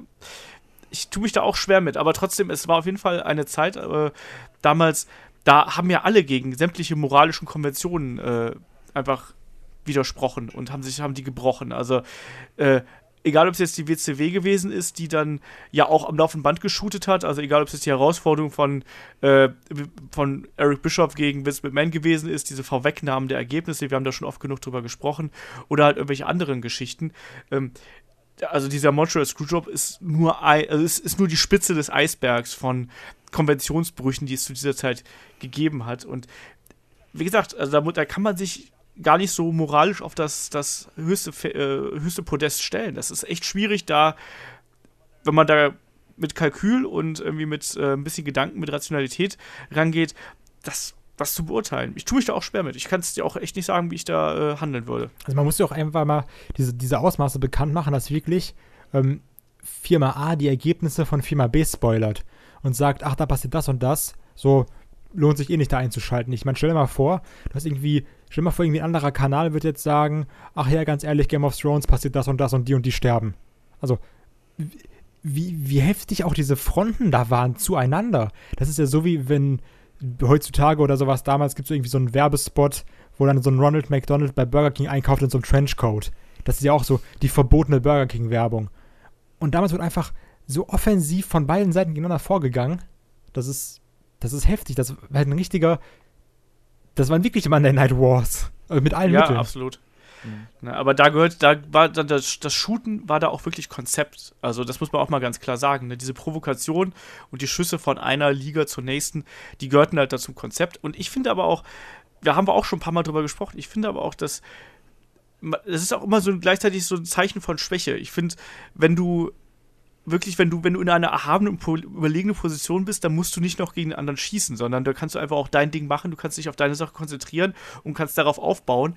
Ich glaube, dass auch die WCW letztlich dadurch zugrunde gegangen ist, nicht nur durch die internen äh, Struggle, den es da gegeben hat, sondern auch dadurch, dass man sich viel zu sehr darauf konzentriert hat, was die WWE macht, anstatt sich selber ähm, auf das zu konzentrieren und zu fokussieren, was seine Promotion auszeichnet und wie man die Promotion hochbringen kann, sondern lieber nur geschaut hat, wie können wir den anderen schaden, anstatt zu gucken, wie kann ich unser Produkt eigentlich noch viel, viel besser machen, als es ohnehin schon ist. Ge genau, äh, sehe ich auch so. Vor, an so Sachen hat man halt auch gemerkt, dass äh, Eric Bischoff nicht dieses kreative Genie ist, für das er sich hält und für das viele ihn gehalten haben. Er hatte halt die eine Idee, mit der er sehr viel Glück hatte. Und die er gut geklaut hat übrigens, Äh, auch aus Japan. Oh, er, ist- er war quasi so ein bisschen der George Lucas des Wrestlings. Er, er hatte eine Idee, mit der er viel Glück hatte. Und danach kam eigentlich nicht mehr viel. Und äh, hat das einfach immer nur irgendwie weitergeschleppt und äh, sonst war da kreativ nicht wirklich viel, außer dann eben äh, den Konkurrenten zu beleidigen. Und Ja. die W- WWF hat natürlich auch geshootet, ja, das waren ja keine Unschuldslimmer. Aber äh, da merktest du, da war ein Prozess im Gange, wie sie äh, das Ruder noch rumreißen. Und bei der WCW, äh, bis die an, überhaupt mal an diesem Ruder angefangen haben zu zehren, war eh schon alles vorbei. Und dann, äh, meine Güte, was dann hinterher abging, das wissen wir ja alle. Ja. ja, bei WWE gab es ja dann auch, das war auch, glaube ich, einfach so blinde Wut, die dann da so ein bisschen rausgesprochen hat. Ne? Wir kennen die ganzen Promos mit dem Huckster und dem Nacho Man und äh, Billionaire Ted, diese Geschichten, die es da Oh, gegeben ja. hat.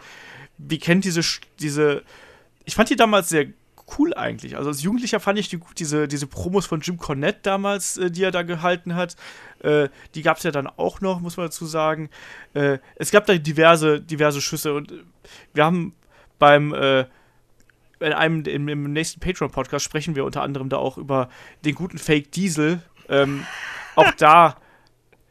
Also es ist auch ein Shoot gewesen Ja, mit Fake natürlich. Diesel und Fake Scott Hall und solche Sachen, ne? Also auch, aber das ist, also als ob das, das hat ja auch, das bringt ja auch gar nichts so. Also das, solche, solche Geschichten haben da auch jetzt keinen qualitativen Nutzen und haben die Shows nicht äh, qualitativ, qualitativ besser gemacht. Muss man aber ganz klar so Nee, sagen. Gerade bei diesem Nein, Billionaire also- Ted-Ding, da, da wusstest du ganz genau, da äh, äh, saß Vince McMahon alleine backstage und, und hat sich vor Lachen den Bauch gehalten und alle um ihn herum standen da so, ja, ja. Und nu? Ich muss aber auch sagen, dass ich die auch lustig fand damals. Ja, weil da ich damals auch den Nacho Man und äh, den Macho Man und äh, Hulk Hogan absolut scheiße ja, aber fand. wie alt warst du da? Ja, so 14? Ja, also. ja, komm, in dem Alter, da ist man, also, Nein, das, das, das stimmt ja, da, da ist man auch Ja, noch ein aber- bisschen simpel. schon. Ja, das Da stimmt. lacht man auch noch über Luke Mockridge. Da, da shootet der Kai hier gleich in meine Richtung. Äh, Aber ich glaube dann. Ja, äh, bitte? äh, möchtest du noch weiter über, über die Zeit reden? Ich hätte nämlich noch äh, wa- was anzubringen, was etwas moderner ist. ja, dann hau raus, komm. ähm, 2009, äh, wo, wo Punk als Jeff Hardy rausgekommen ist. That's irgendwie- my man. Irgendwo äh, kurz nachdem Jeff äh, festgenommen wurde wegen Drogenbesitz und der Absicht, äh, das zu verticken wohl. wo äh, äh, Punk dann äh, als Jeff Hardy rauskam und erstmal diese Promo gecuttet hat, äh, was Jeff Hardy doch für ein Loser, ein schlechter Mensch ist und äh, dass er über ihm steht mit seinem Straight Edge Lifestyle. Grandios vorgetragen, das kann man überhaupt nicht so wiedergeben. Äh, was dann ja auch für ziemlich Heat gesorgt hat. Ähm, also einmal für Punk, Heel Heat und äh, dann nochmal für Punk, weil Jeff Hardy das überhaupt nicht lustig fand und das sehr ernst genommen hat. Aber äh, das ist auch so ein, so ein absolutes Highlight. Ich weiß gar nicht genau, wann es war. Es, es müsste 2009 gewesen sein. Ne? Ja, das war ähm, im August 2009, soweit ich weiß. Weil das war ja direkt die Folge, also vielleicht war es auch schon im September, das war direkt die Smackdown-Ausgabe, in, ähm, die darauf folgte, wo Jeff Hardy dann gegangen ist. Weil in der einen Folge gab es ja dieses Steel Cage Match zwischen den beiden. Jeff Hardy hat verloren, musste dann SmackDown verlassen. Wurde auch, glaube ich, dann direkt zwei Tage später irgendwie verhaftet oder sowas. Da gibt es ja auch tausend Gerüchte, dass es da anscheinend einen anonymen Tipp gab oder sowas. Mhm. Aber das sind halt wirklich noch krassere Gerüchte als andere Sachen, über die wir sprechen. Und ähm, dann kam natürlich Punk direkt als Jeff Hardy raus, was halt A gepasst hat, weil Jeff Hardy ja letzte Woche noch gefeuert wurde. Und dann nochmal mit dieser Drogenthematik, ich meine, die, diese, diese ganze, die ganze Storyline, das war ja dieses Work-Shoot dauerhaft. Hm. Wo du eben hast, we weißt du, wie, wie, wie oft ich gegen die Wellness Policy verstoßen habe? Keinmal. So, also, das, das war ja dieses, wie wir es auch heute irgendwie haben mit dem Roman Reigns, John Cena und sowas oder John Cena The Rock. Ja, ja gut, das könnte Roman Reigns nicht sagen. Der Wellness ja, Policy. ja, aber das, ist, das hat doch ein Cena nicht anders gemacht, ja, dieses, ja. Wo er dann meinte irgendwie, äh, sieh mich wie, wie ein äh, Drogentest an, weil du kommst da nicht an mir vorbei. Dieses, und gerade bei dieser Punk Jeff Hardy Fehde, das war ja, die haben sich ja eigentlich reale Sachen an den Kopf geworfen. Das ist richtig. Ja, aber das ist ja natürlich auch, das hat man ja auch hinterher äh, zum Beispiel mit Chris Jericho, die Feder haben es ja auch aufgenommen und das haben sie ja auch äh, zuvor schon bei Ring of Honor hatte CM Punk auch so die ähnliche Fehde mit äh, Raven gehabt. Also da wurde diese, diese Straight Edge und Alkoholiker-Story und sowas, das wurde da gerne aufgenommen. Kai, hast du noch irgendwelche Geschichten, die du unbedingt anbringen möchtest, bevor ich hier äh, uns rausschmeiße aus dieser, aus dieser äh, Shoot-Runde? Also ich habe noch die Sachen, ähm, wo quasi gegen Wrestler geshootet wird im Ring, einfach nur um ähm, zu zeigen, so wie du dich gerade benimmst oder das, was du machst, das ist schlecht. Also, so, wenn du so weitermachst, wir führen dich jetzt mal ganz kurz vor. Ähm, das aktuellste Beispiel war natürlich die Promo mit The Miss und Enzo Amore, wo The Miss irgendwie Enzo Amore einfach verbal vergewaltigt hat, indem er nur die Wahrheit gesagt hat. So nach dem Motto, ja, du bist halt nicht bei Tour of Five Live, weil du talentiert bist. Guck dir mal die Leute an. Die können alle wresteln, aber guck dich mal an. Du bist halt einfach nur hier, weil du eine lebende Catchphrase bist. Und alle dachten sich, okay, fuck, er hat halt recht dieses, ähm, also, häufig diese, das ist ja wie gesagt dieses, dieses Testosteron-Business, dass man, dass man dann wirklich vor laufender Kamera vorgeführt wird mit der Wahrheit, um einfach mal nur zu zeigen, denk mal nach, Junge, pass mal auf, was du machst. Und ich glaube, wir alle fanden diese Miss-Promo unglaublich geil, weil es dann einfach die Wahrheit war und das aufgegriffen, aufgegriffen hat, was ja in den letzten Wochen immer wieder durchgesickert ist dass ein Enzo Amore aus dem Tourbus fliegt und sowas. Dass ein Enzo Amore von allen gehasst wird backstage. Und dann wird es ja quasi ausgesprochen. Das ist richtig. Hast du noch was? Ich habe nämlich nichts mehr auf meinem Zettel. Ich habe noch was. Ich habe auch. Ja, dann macht mal Chris und dann mache ich nochmal. Äh, ich okay. habe sogar zwei Sachen noch. Ja, dann mach zwei schnell. Okay, äh, dann mache ich ganz schnell einmal äh, nochmal Jeff Hardy, muss man nennen, äh, gegen Sting. V Victory ja, Road. Das ich auch noch. Äh, braucht man, glaube ich, nicht äh, lange drüber reden. Äh, Jeff total zugedröhnt, Match nicht möglich. Sting sehr angepisst, versucht das Match so schnell wie möglich zu beenden. Ich denke, wir alle kennen die Bilder von diesem äh, wankenden Junkie im Ring, deshalb braucht man da nicht groß drauf eingehen. Genau. Ansonsten Empfehlung für den äh, Hardy Boys Podcast. Das stimmt. Wir da auch drüber. Ja, das dachte ich mir. Äh, und was ich, was ich relativ wichtig finde, was wir noch nennen müssen, ähm, die äh, äh, Raw-Folge oder auch Nitro-Folge, wo Vince die WCW gekauft hat. Wo dann äh, quasi auch bei Nitro dann bekannt gegeben wurde, da dass, äh, dass Vince sich das Ding da einverleibt hat. Und ähm, wo er dann das auch. wird heute gar nicht mehr gehen. Ja, und wo er dann bei Raw halt auch einfach mal live Jeff Jarrett gefeuert hat oder ihm gesagt hat, du mein Freund bist jetzt arbeitslos. Und das in einer ziemlich gehässigen Art. Also das ist schon ein, ein ziemlich mieser Shoot gewesen. Ich meine, da, dass Jeff Jarrett äh, keine Zukunft hatte bei Vince, war ihm wohl auch klar. Aber dass er sich dann da hinstellt und mit seiner, äh, mit der Catchphrase von Jeff Jarrett äh, ihn da hochnimmt und sagt, hey mein Freund, Arbeitsamt, das war schon eine ziemliche Rattennummer. Kai. Ach, frech, Hammer. Ich liebe so Shoots. Äh, mir ist aufgefallen, ich habe noch zwei Sachen, aber die sind kurz. Das eine beruft sich nämlich auf das Gleiche, was ich gerade schon gesagt habe. Und zwar ähm, war es ja auch damals so, dass ein Kalito sehr diesen Party-Lifestyle oder entspannten Lifestyle gelebt hat. Und dann einmal Backstage von einem äh, Ric Flair unglaublich zusammengeschissen wurde. Könnt ihr euch daran erinnern? Also, weil das war ja auch irgendwie Ja. so ein, da gab es ja dieses Backstage-Segment, so Kalito hat gekämpft, hat irgendwie verloren und dann läuft er irgendwie mit Tori Wilson, keine Ahnung, halt irgendwie mit so einer blonden Diva damals ähm, raus und sagt so, ja, ich bin jetzt weg, wir gehen jetzt ein bisschen feiern. Und Ric Flair macht den halt zur Sau und sagt, ja, wie du gehst jetzt, das Main Event ist gleich, wie kann das denn sein, wir reißen uns hier alle den Arsch auf, ich bin schon so lange dabei und du kommst hier halt hin und machst dein Match und dann gehst du feiern, so, du respektierst das Business gar nicht und das ist eigentlich die gleiche Geschichte wie beim Enzo Amore. Und ähm, also ich glaube, dass da auch häufig versucht wird, so nach dem Motto, hey, wake up call, pass mal auf, was du machst, hab mal ein bisschen mehr Respekt. Und ähm, Ja. an sich ist das ja nicht mal schlecht. Vielleicht brauchen das auch manche Leute. Ich glaube, dass man da irgendwie bei einem Enzo Amore auf taube Ohren stößt, kann ich mir irgendwie sehr vorstellen, weil er so ein bisschen, also allein wenn man den mal wirklich auf diesen, auf äh, Social Media folgt und sowas, ist er halt ein sehr komischer Typ, auch wenn ich ihn eigentlich immer mochte. Aber ist halt sehr, sehr merkwürdig. Und was ich noch habe, ist, ähm, könnt ihr euch noch an den Draft letztes Jahr erinnern, wo dann Cesaro seine Promo gecuttet hat, wo er irgendwie meinte, dass er in der sechsten Runde gedraftet wird, wie kann das denn sein? Wie, Mhm. wie unzufrieden dann Cesaro war? Ja. Weil da war ja auch gerade diese ähm, Best of Seven Series, lag gerade irgendwie 3-0 hinten und wir alle dachten, oh Gott, Cesaro, das wird nichts mehr. Der ja dann auch unglaublich frustriert war. Aber lief ja nochmal gut. Ne? Jetzt haben wir nämlich The Bar und The Bar ist toll. Genau, also das auf jeden Fall. Nee, ich kann mich auch noch gut an die Promo erinnern. Da hatten wir auch gesagt, so, oh mein Gott, da äh, hat ja Cesaro tatsächlich mal sowas wie eine richtige Persönlichkeit am Mikro gehabt.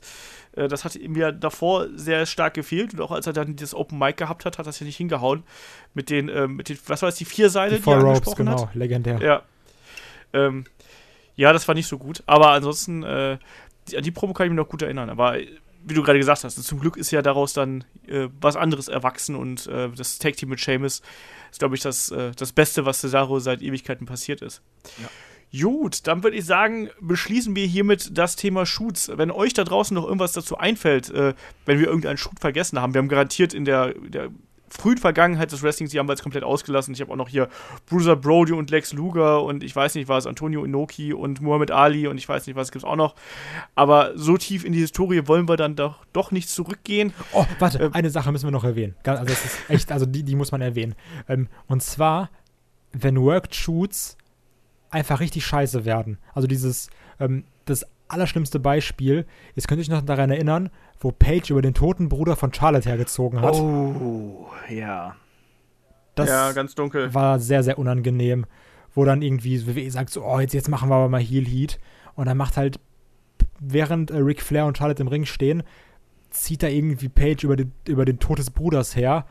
Und du denkst dir auch, das hätte jetzt wirklich nicht sein müssen. Das ist doch kein Heel Heat, das ist halt einfach respektlos und scheiße. Das ist richtig.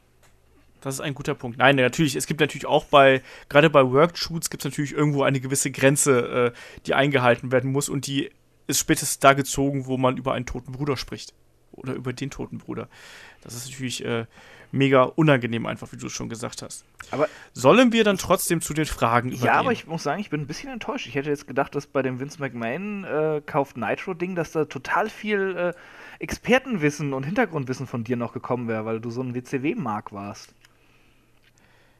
Äh, das war ja dann die, die Invasion-Geschichte. Nee, da, äh, ich hab, du hast es doch gut erzählt. Das passt doch eigentlich alles so. Ich meine, dass der, das, das, ich muss doch nicht immer hier noch ergänzen. Ihr macht das doch auch ganz gut ohne mich. Nein, das ist, dass, dass Vince McMahon, dass das für Vince McMahon da äh, ein inneres Vergnügen war, das alles so dann dazu machen. Ich, das ist doch ganz klar. Also, der hat da den Kampf gewonnen und der hat diese Situation genutzt, um da seine Macht nochmal auszuspielen. Ne? Und das war für ihn, glaube ich, auch wenn er heute, heute dann immer sagt, so nein, äh, wir haben das nicht so gesehen, dass wir den Kampf, den Krieg gewonnen haben und so. Das kann auch jeder erzählen. Natürlich habt ihr das. Äh, Er hat ja doch die dicksten das so Eier an dem. Abend. Ja, natürlich. Ich, aber das ist doch auch ganz klar, weißt du, vier Jahre lang kämpfst du da um die Ratings und musst dein Programm umstellen und keine Ahnung was alles. Und dann hast du diesen einen Moment und natürlich ist der danach feiern gegangen und ich will gar nicht wissen, was der da alles da getrieben hat und mit wem und was weiß ich was. Aber das ist doch ganz natürlich. Ich glaube, das ist ja wie, äh, das ist ja noch besser als die Weltmeisterschaft eigentlich, weil du auf einmal der wichtigste Mann im Wrestling-Business Ja, gewesen natürlich. Aber, aber die Sache mit Jared fand ich schon, schon eine harte Nummer. Ja, es ist halt, es ist halt das harte Business. Ähm, Oh, da, da, ist, da ist aber jemand abgestumpft. genau, nein, aber nein, aber äh, ganz klar ist das eine harte Nummer. Ähm, aber lässt sich jetzt auch nicht mehr ändern, so in dem Sinne. Ähm, ich würde sagen, wir kommen mal zu den Fragen einfach. Wir schließen das, das Thema Shoots hier an der Stelle ab und äh, Ja. drücken mal zu den Haben wir Fragen. aber auch ganz gut hingekriegt. Ich würde uns 8 von 8 Bananen geben. Na, sagen wir 7. Ja, auch das. ähm, ihr wisst, Fragen schickt ihr an fragen.headlock.de, ansonsten Twitter, YouTube, Instagram, wo auch immer ihr uns findet, könnt ihr uns äh, da was schreiben. Ähm, der Kai Michael hat uns über Twitter geschrieben. Sind die Ringrichter bei NXT auch Coaches? Also geben sie beim Kampf Tipps für Selling und Mimik? Ich meine, ich hätte letztens sowas gesehen bzw. gehört. Ähm, Ringrichter sind ja auch mehr als Ringrichter mittlerweile. Also Ringrichter haben ja auch innerhalb der Matches eine, eine wichtige Rolle. Also die äh, geben ja nicht nur die Zeiten durch, sondern geben ja auch teilweise Kommandos und sind ja auch mit dem, quasi mit dem, äh, wie heißen sie, die, die Jungs auf der Gorilla Position, wie es so schön heißt, da verbunden, die quasi dann auch Tipps reinrufen und die sorgen auch für die Kommunikation ähm, innerhalb des Matches. Ne? Die callen ja mit in dem Sinne und insofern könnte ich mir das da schon gut vorstellen, dass sie da auch Tipps geben und sagen, hör mal, der XY hat gerade gesagt, du verkaufst dein Knie nicht richtig oder sonst irgendwas. Also, seht ihr das anders, Chris? Ähm, nee.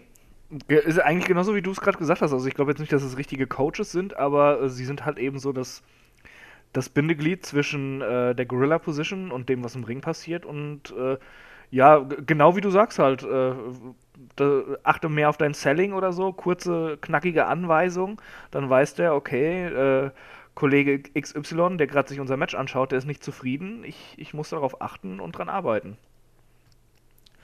Ja, und apropos darauf achten, äh, der Kai Michael hat noch eine zweite Frage gestellt. Und ich habe die Stelle, die ihr hier anspricht, nicht gefunden. Und normalerweise ist der Kai ja immer so ein Kandidat, dem so merkwürdige Dinge auffallen. Äh, der hat mich gefragt, was hat Enzo bei No Mercy kurz vor dem Ende hinter vorgehaltener Hand zum Ringrichter gesagt? Und ich habe keine Ahnung, weil die Hand davor war. Ich habe es aber auch nicht gesehen. Kai, ist dir Keine was Ahnung, weiß ich aufgefallen? nicht. Also, normalerweise ist das so ein. Botchamania-Ding, ne? Also, Ja, also lieber Kai, also lieber Kai Michael, schreib uns vielleicht noch mal, welche Stelle das genau war. Ich habe mir den Kampf echt angeguckt, ich habe es nicht gesehen. Ich habe es wirklich nicht gesehen, welche, welche Stelle das gewesen sein soll. Und ich habe auch nichts darüber gelesen, äh, was, was er da gesagt haben könnte. ich Und hat gesagt, darf er das. Ja, der Kollege äh, Exol oder Axol hat bei Twitter gefragt, äh, deutlich mehr Heels als Faces beim Mae Young Classic und dann nur drei gute Faces. Komisch, oder? Ja. Ist es ähm, das? ich, ich weiß es nicht. Also ich habe ich hab mich halt auch gefragt, weil das ist ja eigentlich so diese. Beim Cruiserweight Classic gab es ja auch keine richtige klare Einteilung bei Heels und Face und ich glaube, diese, ähm, diese Turniere laufen einfach außerhalb des regulären Geschehens und da geht es eigentlich in erster Linie dann doch um den klaren äh, Wettkampf. Ich meine, da hat, klar hast du da einige klare, klare Heels, aber trotzdem glaube ich nicht, dass man da so gecastet hat, dass man das so schön eins zu eins aufteilen kann. Ich glaube, du holst auch eher die Leute, die talentiert sind. Und Ja. wenn jetzt, wenn du jetzt irgendwie ein Turnier machst mit so, so vielen Leuten und du da 90% der Leute momentan einfach Heal sind, aber das trotzdem die Talentierten sind, wa warum solltest du dann Leute holen, die ähm, irgendwo als Face gefeiert werden, obwohl sie schlechter wresteln als andere? Also ich glaube, da geht es halt wirklich darum, okay, wir gucken, wer ist gut, wer kann unterhalten. Also klar, natürlich ist es irgendwie schön, wenn du in dem Turnier nochmal Fäden aufbauen kannst oder sowas. War ja beim Cruiserweight Classic teilweise auch so. Oder bei dem UK-Tournament, dass du irgendwie nochmal versuchst, Fäden aufzubauen. Aber ich glaube, in erster Linie geht es einfach mal darum, den Leuten eine Bühne zu bieten. Und wenn jetzt eben die talentiertesten Frauen-Wrestler auf einmal alle Heels sind, dann holst du die auch. Ja, also ich sehe das auch halt, sehe das auch ganz ähnlich, weil es da, das ist ja auch so eine Art Talent-Scouting, was sie da gemacht haben. Ne? Du weißt, du hast talentierte Leute da und du guckst einfach mal, wie das Publikum darauf reagiert. Ich meine, dass jetzt zum Beispiel das Publikum dann am zweiten Tag äh, oder dann, dann äh, beim, beim zweiten Turniertag da halt eben äh, Alpha-Female anfeuert aufgrund der Leistung, hat man auch nicht gedacht. Äh, also ich glaube, dass man da nicht so in diesen Kategorien denken darf. Ähm, und überhaupt war es ja auch so, dass man, finde ich, beim Mayan Classic jetzt ja auch nicht so die geilen Geschichten erzählt hat. Da gab es ja eigentlich nur eine Geschichte mit den Horsewomen da und aber ansonsten war es das ja dann auch schon. Also das hat mir auch so ein bisschen gefehlt im Vergleich zu ähm, dem, äh, dem UK äh, Championship Tournament und dem äh, Cruiserweight Classic. Da wurden ja wirklich da wurden ja Charaktere auch gemacht. Also gerade beim, beim UK-Tournament war es ja auch so, dass so jemand wie ein Pete Dunn, der stand ja so dermaßen im Fokus, genauso auch wie ein Tyler Bate, dass diese beiden Kontrahenten irgendwann aufeinandertreffen mussten. Das, das wolltest du da halt auch sehen. Und äh, das hat man jetzt hier, finde ich, nicht so klar gemacht wie äh, bei anderen Turnieren. Oder Chris, hast du noch was dazu zu fügen? Nee, ich kann dir bei allem äh, zustimmen. Sehe ich genauso. Also äh, brauche ich jetzt keine fünf Minuten reden, äh, was du sagst. Okay, was der Olaf sagt. Und dann dich bei mir beschweren, dass ich nichts hier zu, äh, zu der Abschlussrede von Vincent Ja, normalerweise bist du halt immer so, so ein Wiesel, das dann noch irgendwie reingrätscht und, und, und, versucht sein Halbwissen unterzubringen. Das, das Halbwissen-Wiesel. Nein, alles gut. Olaf, Olaf Wiesel Das, das hatte mich halt nur so, so gewundert, weil das so genau dein Thema und so, so deine Zeit war, wo, wo du total emotional dabei warst, dass da nichts kam. Es ist ja gut. Ist ja gut. ja, ja. Ähm, wir haben heute noch vom äh, Katsukeni Omega äh, einen ganzen Haufen Fragen bekommen. Ach, den mag und zwar ich. Die erste, äh, die erste Frage ist: äh, Schaut ihr Progress? Wenn ja, wie gefällt's euch? Ähm, ich muss sagen, ich hab's, ich hab's halt angefangen. Ich habe äh, ein paar Events geschaut und ich fand Progress echt super unterhaltsam. Ich finde, die haben tolle Wrestler, die haben eine tolle Stimmung in der Arena. Die äh, haben ein sehr interessantes Produkt, was auch in der Art und Weise, wie es präsentiert wird, echt Spaß macht einfach. Ähm, aber ich bin jetzt in letzter Zeit echt nicht mehr dazu gekommen. Muss ich leider so ganz klar sagen. Den letzten Progress-Event, den ich gesehen habe, war der von WXW bei Shortcut to the Top. Und das ansonsten habe ich es nicht mehr verfolgt. Ich habe genug damit zu tun, äh, WXW, WWE und einen Hauch New Japan zu schauen. Äh, aktuell ist da leider nicht viel mehr Platz für noch mehr Wrestling-Ligen. Äh, Kai, wie sieht es bei dir aus? Ich finde es nicht cool, dass sie gegen diesen One-Fall-Chance sind, aber das bist du ja auch.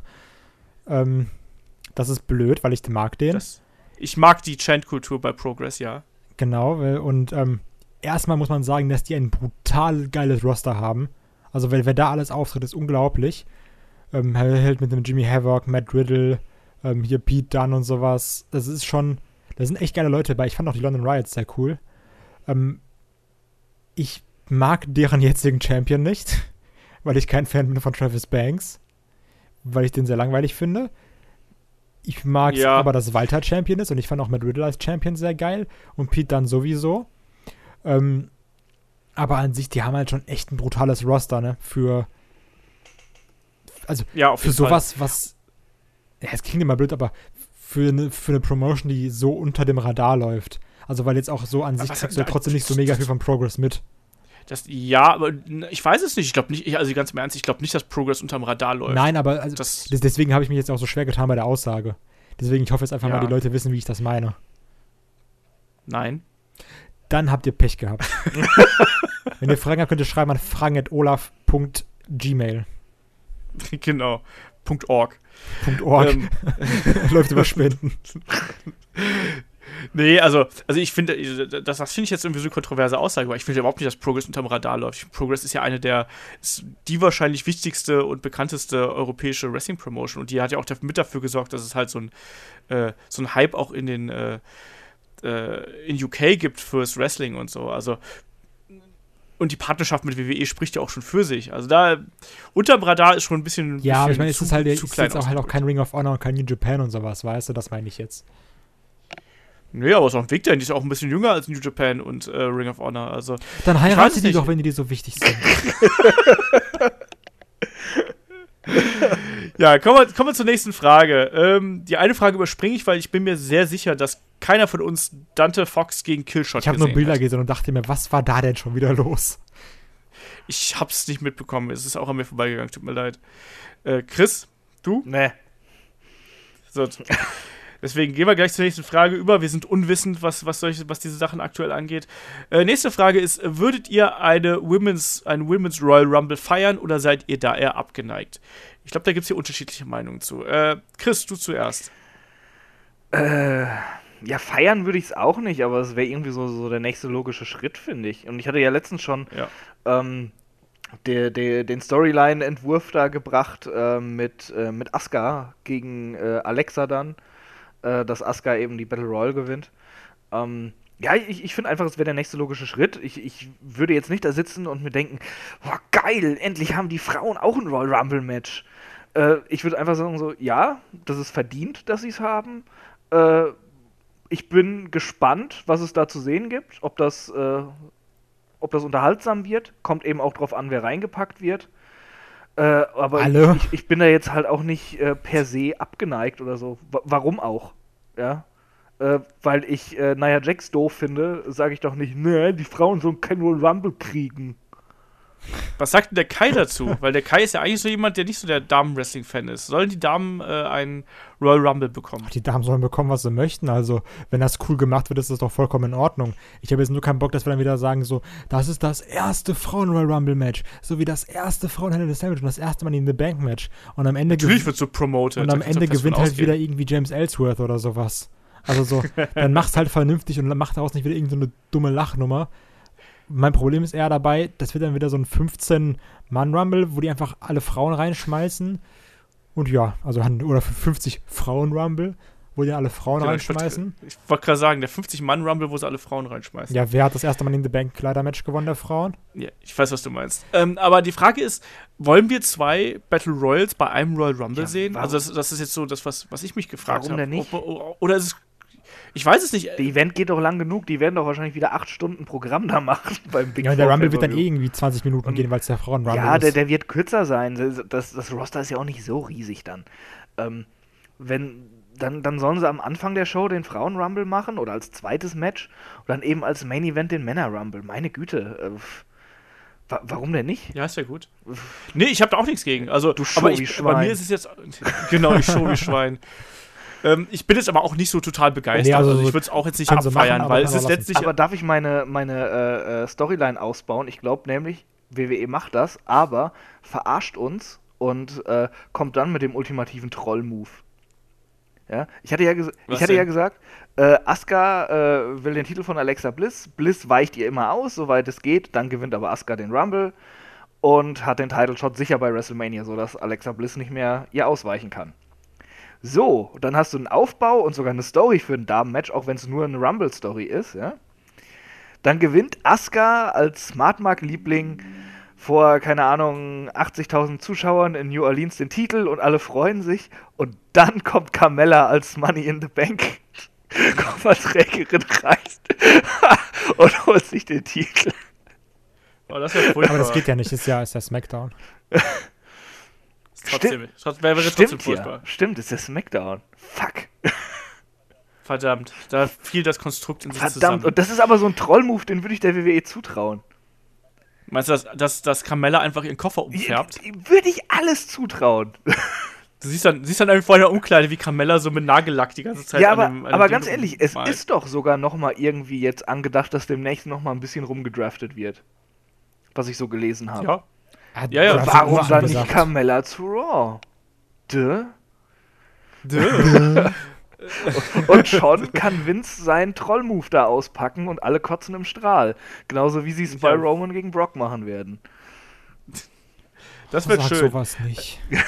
Nächste Frage vom Kenny Omega. Äh, angenommen, Daniel Bryan, Kurt Angle, John Cena dürften noch ein letztes Match bestreiten. Äh, wer wären die Gegner? Können wir mal kurz sagen, warum da steht, John Cena dürfte noch ein letztes Match bestreiten? So, wer hat gesagt, John Cena ist retired? Ja, Keiner? das habe ich. Ich habe ich es auch so ein bisschen so geschrieben, wie es jetzt hier steht. Also, der äh, Kenny hat es ein bisschen anders Also der geschrieben. Kenny ist schlauer als du, sagst du?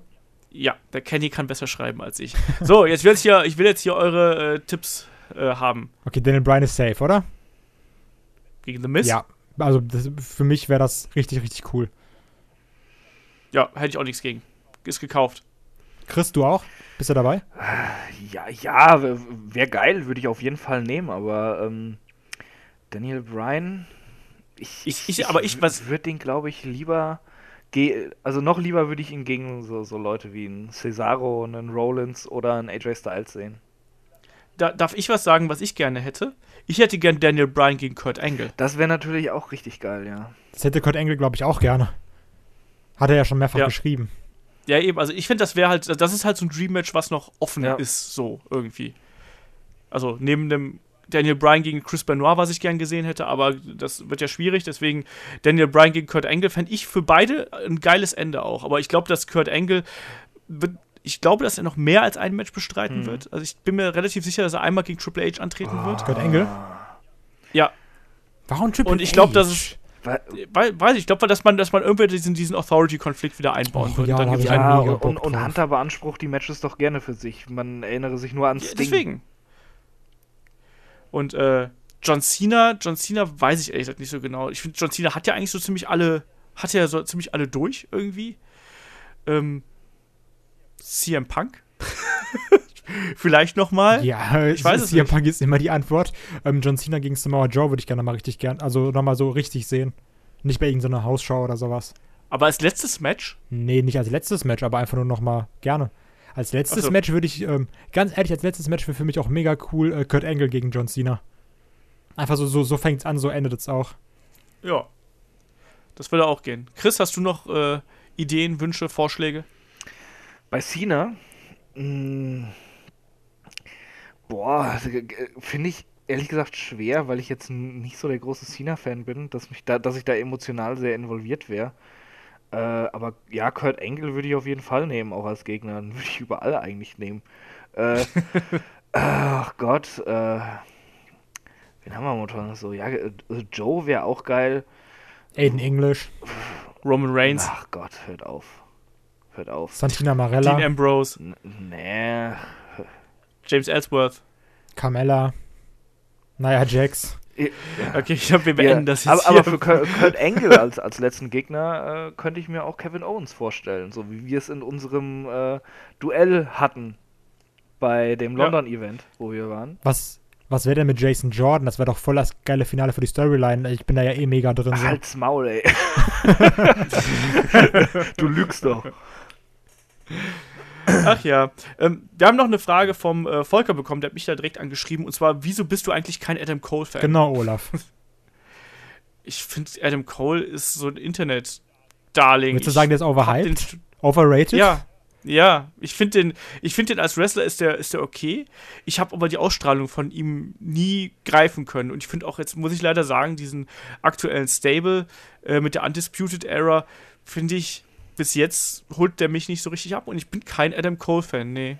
Aber ich finde den halt, ich finde, der hat, der bringt wenig mit, was mich abholt. So, ich finde auch die, die Ausstrahlung von ihm finde ich nicht so herausragend. Ich finde auch den, auch die Promo, die er zum Beispiel jetzt äh, zuletzt gehalten hat, da bei der bei NXT, fand ich relativ schwach, muss ich ganz ehrlich sagen. Aber auch die Male, die ich ihn live gesehen habe, hat er mich nicht abgeholt. Also ich habe den ja letztes Jahr noch bei, äh, bei WXW live gesehen. Der war ganz okay, aber ich finde den relativ generic, auch in seinem Moveset und solche Sachen. Ich verstehe den Hype um Adam Cole nicht so 100%. Außer das Adam Cole Baby, das ist halt lustig, aber ansonsten. Wie ist das bei euch? Seid ihr Adam Cole-Fans? Nee. Ich, ja, sag ich, okay, Chris hat Nein gesagt. ähm, Nee, ich, ich, ich sehe es so ähnlich wie du. Also ich, ich- ich finde den vollkommen okay. Ich finde den auch ganz unterhaltsam. Aber das ist jetzt nichts, was mich total vom Hocker reißt. Ich, ich freue mich, dass er bei NXT ist. Weil äh, er hat es sich auch verdient mit der WWE. Er ist, ist, ein, äh, ist ein Workhorse. Er, macht, er hält keine schlechten Matches ab.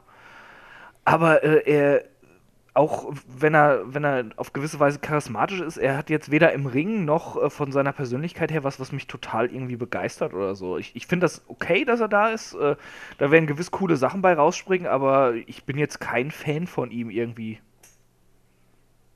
Was ich bei ihm. Kai, rette die Rette von, rette die Ehre von Adam Ja. Cole. Also erstmal glaube ich, dass er eine mega Zukunft bei der WWE vor sich hat.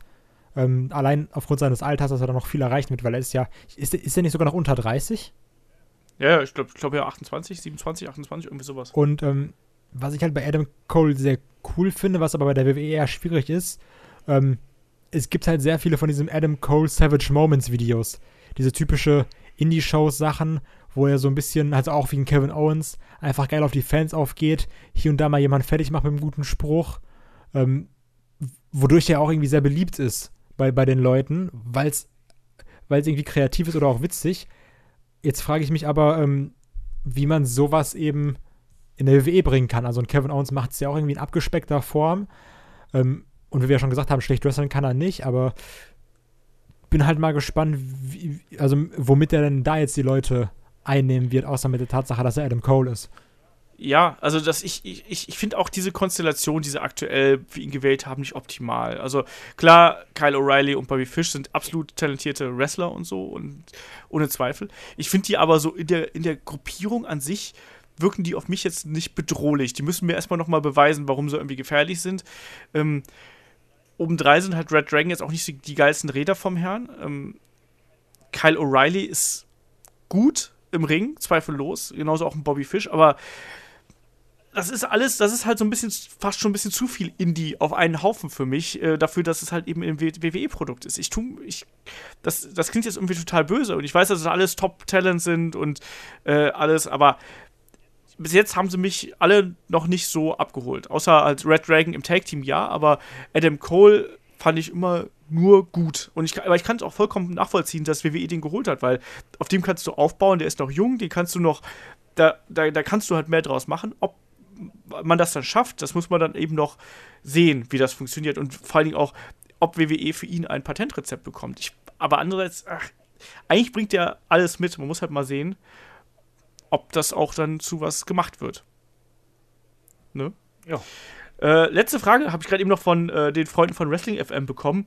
Woran liegt es, dass WCW-Teams immer noch so erfolgreich sind? Olaf. Weil es einfach, einfach die geilsten sind. Ich habe es letztes Mal schon gesagt, das Recruit-Theme ist einfach das Beste.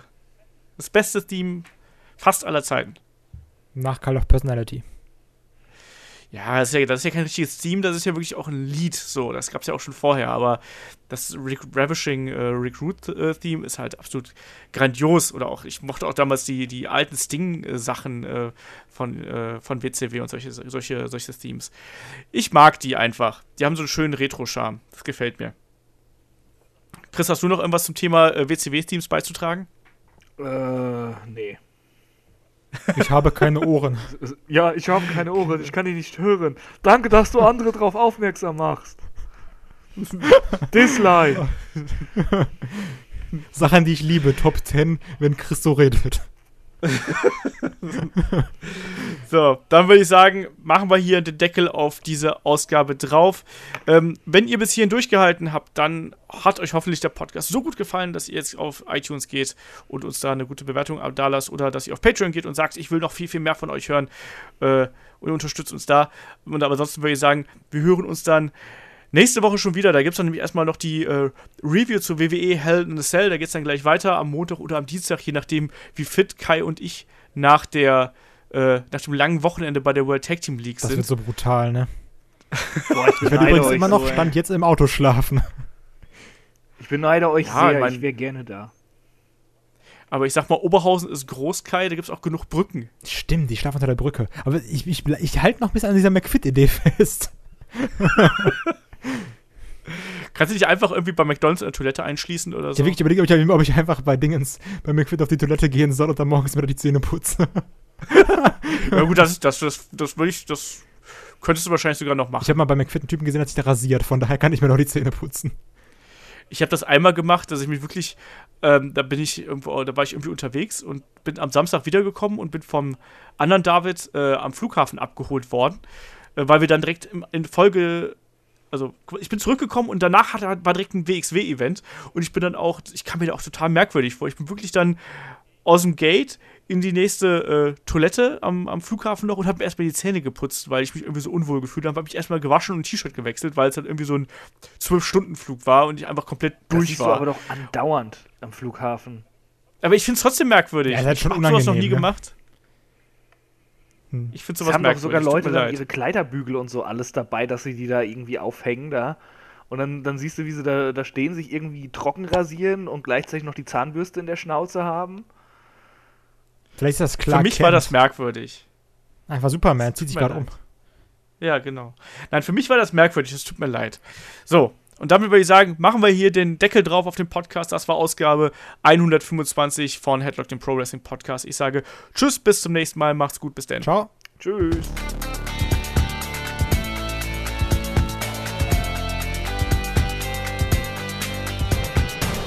Headlock, der Pro Wrestling Podcast.